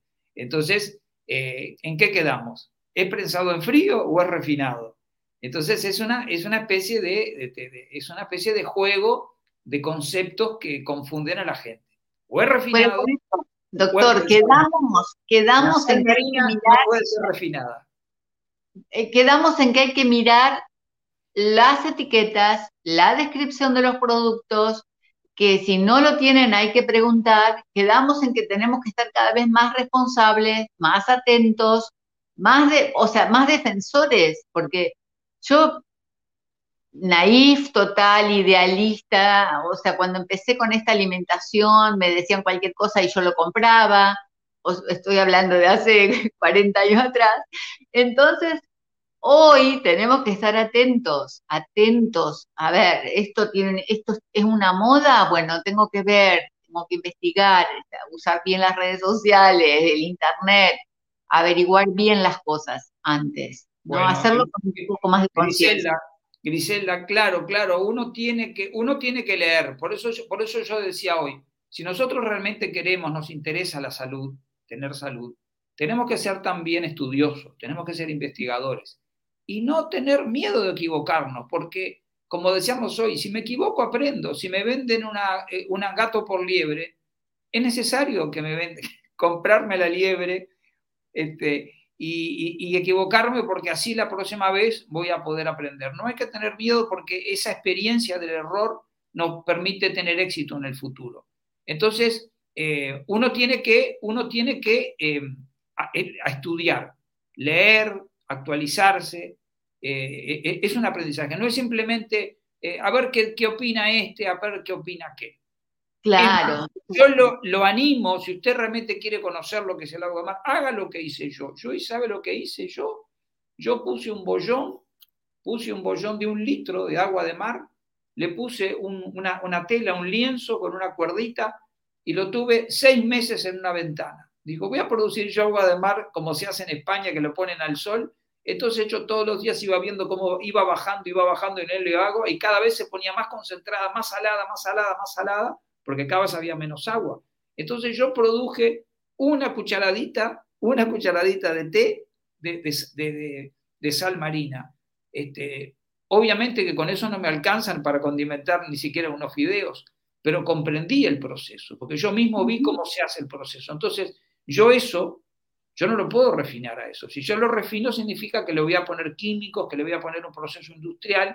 Entonces, eso ya es una destrucción, es una desintegración de un producto natural que obtuve en forma, en forma natural, artesanal. Entonces, haga la experiencia. Cuando consiga agua de mar, póngala en un bollón y déjelo secar y va a ver, si tiene paciencia, va a ver cómo se produce la, sal marina. Eso es sal marina. Cualquier cosa que se refine ya no es sal marina. Además, está pasando ahora, por lo menos yo estoy en estos tiempos queriendo eh, transmitir la conciencia de eh, reciprocidad, eh, de ayuda mutua y de hacer cosas por el bien común. Hay gente que tiene la posibilidad de estar este, recolectando agua de mar y están haciendo una sal de buena calidad. Pues entonces tenemos que hacer esas conexiones entre todos y hacer como el comercio consciente, ¿verdad? Tanto el que vende como el que compra. Hacer redes de intercambios conscientes, de productos conscientes, de relaciones conscientes. Tenemos que nosotros este, liderar lo, este, el mundo que queremos, porque si no seguimos con, con el viejo patrón. Exacto, que, nos venden lo que a ellos les conviene comercialmente y nosotros tenemos que comprar lo que ellos nos venden, nos sirva o no nos sirva. Eh, obviamente que sí, que tenemos que ser protagonistas en ese sentido. Totalmente. Eh, y en lo posible, en lo posible producir nuestras propias, eh, nuestras propias medicinas también naturales. Por ejemplo, ah. la ciruela umeboshi es una ciruela salada también, que se utiliza mucho en la medicina este, macrobiótica. Eh, en el Uruguay no hay umeboshi. Yo para poder conseguir un umeboshi tengo que pedirle a alguien que vaya a Buenos Aires, porque en Buenos Aires tienen muy buena umeboshi en la Argentina y en Brasil también. Si no tengo un amigo que me lo traiga, tengo que estar siempre pidiendo, ah, vas de viaje, tráeme un poquito, este, sobre todo ahora que no se podía salir del país por, la, por, la, por las restricciones sanitarias. Entonces, en esta situación adversa, yo, en base a unos eh, libros y unos videos, empecé a producir una pequeña cantidad de, de umeboshis. Ahora tengo como 20 kilos acá en mi casa, que yo, yo mismo me la produje. Entonces tengo mi propia umeboshi preparada con sal marina. Eh, y tiene que ya, son unos bollones que se, se, hace como una especie de salmuera, se ponen unas ciruelas y se dejan de seis meses a un año. En Acá me preguntan, ¿qué es bollón? ¿A qué se refiere usted con bollón? Un bollón es un frasco de vidrio, es un envase de vidrio, este, el vidrio es mejor para, la conservación, eh, para no ponerlo en, un plástico. Eh, entonces, eh, en lo posible, tener nuestras propias, este, nuestros propios productos, como la gente que está produciendo productos orgánicos, verduras orgánicas, huevos, huevos de gallinas este, felices, de gallinas que están correteando, de gallinas que no están confinadas. O sea, nosotros tenemos que, si queremos sobrevivir en salud, eh, tenemos que ser eh, un poco expertos en, la nutrición. Y eso tenemos que leer y aprender y, bueno, y de esa manera nos ayudamos y ayudamos a otros. O sea, tenemos que dejar de ser pacientes y convertirnos en protagonistas. Eh, así que si se equivocan, igual aprende, porque siempre hay una ganancia, en todo hay una ganancia. En el error hay una ganancia, en la enfermedad hay una ganancia, eh, si perdió el trabajo hay una ganancia, si se, se separó de la pareja hay una ganancia, siempre hay una ganancia. Lo que pasa es que tenemos que tener esa amplitud para ver la ganancia en la pérdida aparente. Nunca, nunca nadie, ah, perdimos, sí, perdimos, en el fútbol perdimos, vamos a estar tristes porque perdimos. Bueno, pero perdimos, pero aprendimos. Para el próximo partido vamos a reforzar la defensa, vamos a mejorar la táctica y gracias a que perdimos ahora somos un mejor equipo. Siempre en toda pérdida hay una ganancia, así que si se equivoca, aprende y en ese aprendizaje se hace más sabio. En definitiva, ¿de qué se trata todo esto, Griselda? De ser más sabios, de ser personas más sabias. La sabiduría es lo que nos está faltando. Y la sabiduría es un proceso largo y lento, por eso dice, ah, tiene canas, ah, entonces tiene sabiduría. Las canas son una, un símbolo de años y años y años de errores y errores y errores que dejaron enseñanzas, enseñanzas, enseñanzas. Así que este, si tenemos unas canitas como las que yo tengo aquí, con mucho orgullo las llevo. Eh, a veces le pongo un poco de tinta, pero bueno, igual, igual el, color, este, el color igual queda. Eh, doctor, eh, eh, yo creo que tenemos que cerrar porque van para dos horas. Estoy tratando de cargar el teléfono y no sé qué pasa, que no se carga. Estoy como usted cuando dice, me queda cinco de batería en sus programas. yo creo que es importante, les digo a todos, mi querido, la querida comunidad, tanto de Facebook y de YouTube que están haciendo preguntas, primero decirles que los quiero mucho, que gracias por estar siempre apoyando, acompañando, son muy valiosos para mí, muy importantes. Eh, es eh, una invitación esto para ustedes. El doctor tiene un canal de YouTube con un material riquísimo, valiosísimo, como decía hoy, desde ejercicio, clases de cocina, sus disertaciones que son como del maestro que está hablando, los vivos, de todo, o sea, porque hace años que tiene su canal. Así que yo creo que eh, pueden seguir mirando la información ahí, seguirlo. Él está todos los sábados dando sus, charlas en vivo también y responde preguntas. Em, entonces, doctor, si, le parece bien, eh, cerrar con su broche de oro eh, este programa, porque no quiero tomarle tanto tiempo, ya casi dos horas estamos. Bueno, sí, este, podemos hacer incluso más adelante una segunda parte. Porque Con mucho el tema, gusto. El tema este, a mí me encanta, a mí, a mí me, apasiona, a mí me apasiona esta, eh, poder compartir y poder este, llevar esta, estos principios. Eh, en definitiva. Acá le están preguntando sobre la ciruela, perdón que le interrumpa, pero Doris quiere saber la ciruela que produjo en seis meses, ¿en qué beneficia a la salud? Claro, nosotros hablamos de umeboshi como que ya sabemos de qué se trata, pero, pero tiene razón Doris que está preguntando. Bueno, la, la umeboshi se utiliza para alcalinizar la sangre. Eh, en definitiva, la umeboshi vendría a ser el equivalente a un antibiótico. Eh, porque si la sangre está suficientemente alcalina, hasta, hasta una infección dental podemos frenar. Yo he frenado infecciones dentales graves eh, con que tenían afectadas las raíces solamente con este, el consumo de umebolli. O sea que el umebolli generalmente se toma cuando uno tiene una gripe, cuando uno tiene un proceso infeccioso, este, y actúa como si fuera un antibiótico. Eh, obviamente que la dosis se ajusta de acuerdo a, cada cuadro, pero yo la uso todos los días eh, para, para, como preventivo, es como, es, como, es como para tener una sangre fuerte, pero no, no es un antibiótico, no es, la umeboshi no es un antibiótico. Actúa como un antibiótico porque controla cualquier exceso de gérmenes de cualquier tipo, tanto hongos como bacterias, como protozoarios, este, y, las, y las utilizan en Asia, en China, en Japón, las utilizan a diario. Este, y ellos dicen que, por ejemplo, los japoneses creen que ellos son muy longevos y muy sanos gracias a que comen su arroz con una umeboshi todos los días pero son umeboshi de, preparadas con, forma industrial. Lo mejor es hacerlas en forma artesanal. Así que, bueno, como para dar un mensaje, para ir cerrando, eh, la, posibilidad de, vivir felices, de, tener una, salud fuerte, de tener una vida rica, eh, comienza con una decisión. Comienza con una decisión. Todas las cosas comienzan en la mente. Las cosas primero ocurren en la mente. Este programa primero fue creado en la mente.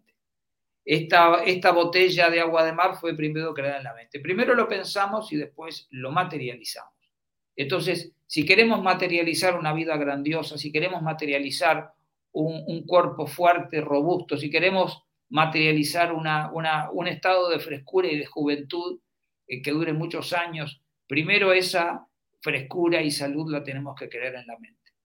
Luego tenemos que tomar decisiones y luego recién pasar a la acción. Pero nuestra acción siempre tiene que estar respaldada eh, por una intención. La intención debe ser eh, formal. Para que la intención se convierta en una forma física, visible, tiene que eh, estar escrita en un papel. Por eso pongamos en nuestra hoja de objetivos las cosas que queremos. Al, al año le quedan tres meses nada más propongamos nuestros objetivos para el año. Y si nuestro objetivo es la salud infinita, entonces los invito a que me acompañen en mis transmisiones, porque yo a ese grupo de gente eh, lo, formamos lo que nosotros llamamos el Club de la Salud Infinita. En ese club están todas aquellas personas que de alguna manera eh, quieren coquetear con esa posibilidad. es, un sueño, es una utopía, pero a, veces las utopías se cumplen. Yo creo que las utopías siempre se cumplen, es un tema de tiempo. Si nuestra utopía es la salud infinita y una vida grande y exitosa y feliz, eh, eso es posible. Primero, tiene, primero nace como un pensamiento, luego ese pensamiento se convierte en emoción, luego esa emoción se convierte en convicción. Y esa convicción mezclada con la emoción se convierte en actos, en hechos, en acciones. Y esas acciones construyen nuestra realidad feliz. O sea, podemos tener, una, podemos tener el cielo en la tierra. No es necesario este, morir para ir al cielo. Podemos crear nuestro propio cielo aquí, pero para eso primero tenemos que crear nuestro cielo aquí. Porque si acá hay, un lío bárbaro y hay un infierno y hay resentimientos y broncas y peleas y competición, entonces, si esto es un caos, no podemos pretender una vida saludable, solamente con, productos de la naturaleza. Primero tenemos que sanarnos por dentro para poder después sanarnos por fuera. O sea que es un trabajo integral, es un trabajo profundo, pero es un trabajo que vale la pena. Eh, ingeniería son seis años, pero vale la pena. Medicina son ocho años, pero vale la pena. Derecho son cinco años. Las carreras universitarias llevan años pero el premio que hay al final vale la pena. Y esto es mucho más grande que un título universitario. Esto se trata de una vida eh, grandiosa y esa vida grandiosa comienza con una decisión. Muy bien. Para quienes te están preguntando, el doctor Martín Macedo, aquí tienen su nombre, su canal tiene el mismo nombre, ustedes ponen YouTube, Martín Macedo, igual yo debajo de cada video voy a poner el enlace el enlace a su canal, eh, su Facebook, su Instagram, todo con el, nombre, Martín Macedo, doctor, que en Instagram está como doctor Martín Macedo, ¿verdad? exacto, sí. Bueno. Así que bueno, este, al que quiera este, pueda ir y bichar un poco esos, este, esos contenidos que, bueno, que los hago con mucha alegría, realmente disfruto haciéndolo. Este, y bueno, y espero que algunos los inspire a cambiar y a poder este, hacer transformaciones profundas. Totalmente, y además este, esto tan valioso que usted ha aportado y sigue aportando en todos estos años y, todos los sábados, pues por eso yo le dije, doctor, quiero presentarlo ante mi comunidad, quiero que eh, su video va a enriquecer la lista de Uruguay, va a enriquecer la lista de, de reproducción que dice médicos y terapeutas que utilizan el agua de mar, va a estar en, mi canal y una de las labores que yo hago, además de las entrevistas, es permanentemente mandar los videos, o sea, mandar los videos cuando escribe alguien de Uruguay o, cuando estamos buscando un médico. Así que esto recién empieza porque la salud infinita eh, tiene que ver con lo que yo también quiero, siento que me lo merezco, quiero vivir la vida hermosa que me merezco. Así que, y creo que todos los que están acá también, le mando un abrazo inmenso desde mi corazón, doctor, y a cada uno de, todos los que estuvieron presentes y los que van a escuchar este video cuando sea que lo escuchen. Muchísimas gracias, Griselda, y muchísimas gracias a toda la gente que te sigue. Eh, yo aprecio muchísimo la labor tuya, que es una labor de muchos años también. Este, y bueno, somos eh, somos guerreros, somos guerreros que luchamos este, por la salud del planeta y la salud del planeta comienza con la salud individual. O sea, el planeta somos nosotros y si queremos cambiar al planeta tenemos que cambiar nosotros. Sé tú el cambio que quieres ver en el mundo. Así que este, las personas que tenemos esa, esa misión o, ese, o esa vocación de trabajar por la salud del mundo, este, necesitamos unirnos y necesitamos apoyarnos eh, y necesitamos seguir creciendo y todos los días pedirle a Dios que nos, nos dé más fuerzas para seguir eh, mucho tiempo eh, haciendo este, esta tarea que alguien tiene que hacerla, porque si dejamos que las cosas sigan su curso, este, obviamente que en este mundo hay una especie de, de desajuste. Este, hay mucha gente que está ensuciando el planeta y tiene que haber otro que lo limpia, pero comenzamos con nosotros mismos. Y el agua de mar es una, de, las, eh, de las posibilidades que, nos da todavía este mundo este, para crear eh, esa pureza y ese poder porque la pureza sin poder no es, no es una verdadera pureza. Eh, el mar tiene eso, es poderoso eh, y, es puro también. Así que tenemos que generar esa, esa realidad en nosotros. Así que estoy, abierto hasta otro programa cuando tú me avises y, quieras, y yo encantado, porque lo que quiero es, llevar este mensaje este, a la mayor cantidad posible de gente. Bueno, vamos a, despedirnos con un brindis. Por favor, todos los que están en el, en el vivo ahora, levanten la copa. Vamos a brindar por la salud infinita, por la salud maravillosa que nos merecemos, por la vida hermosa que nos merecemos. Salud. Salud y además es deliciosa.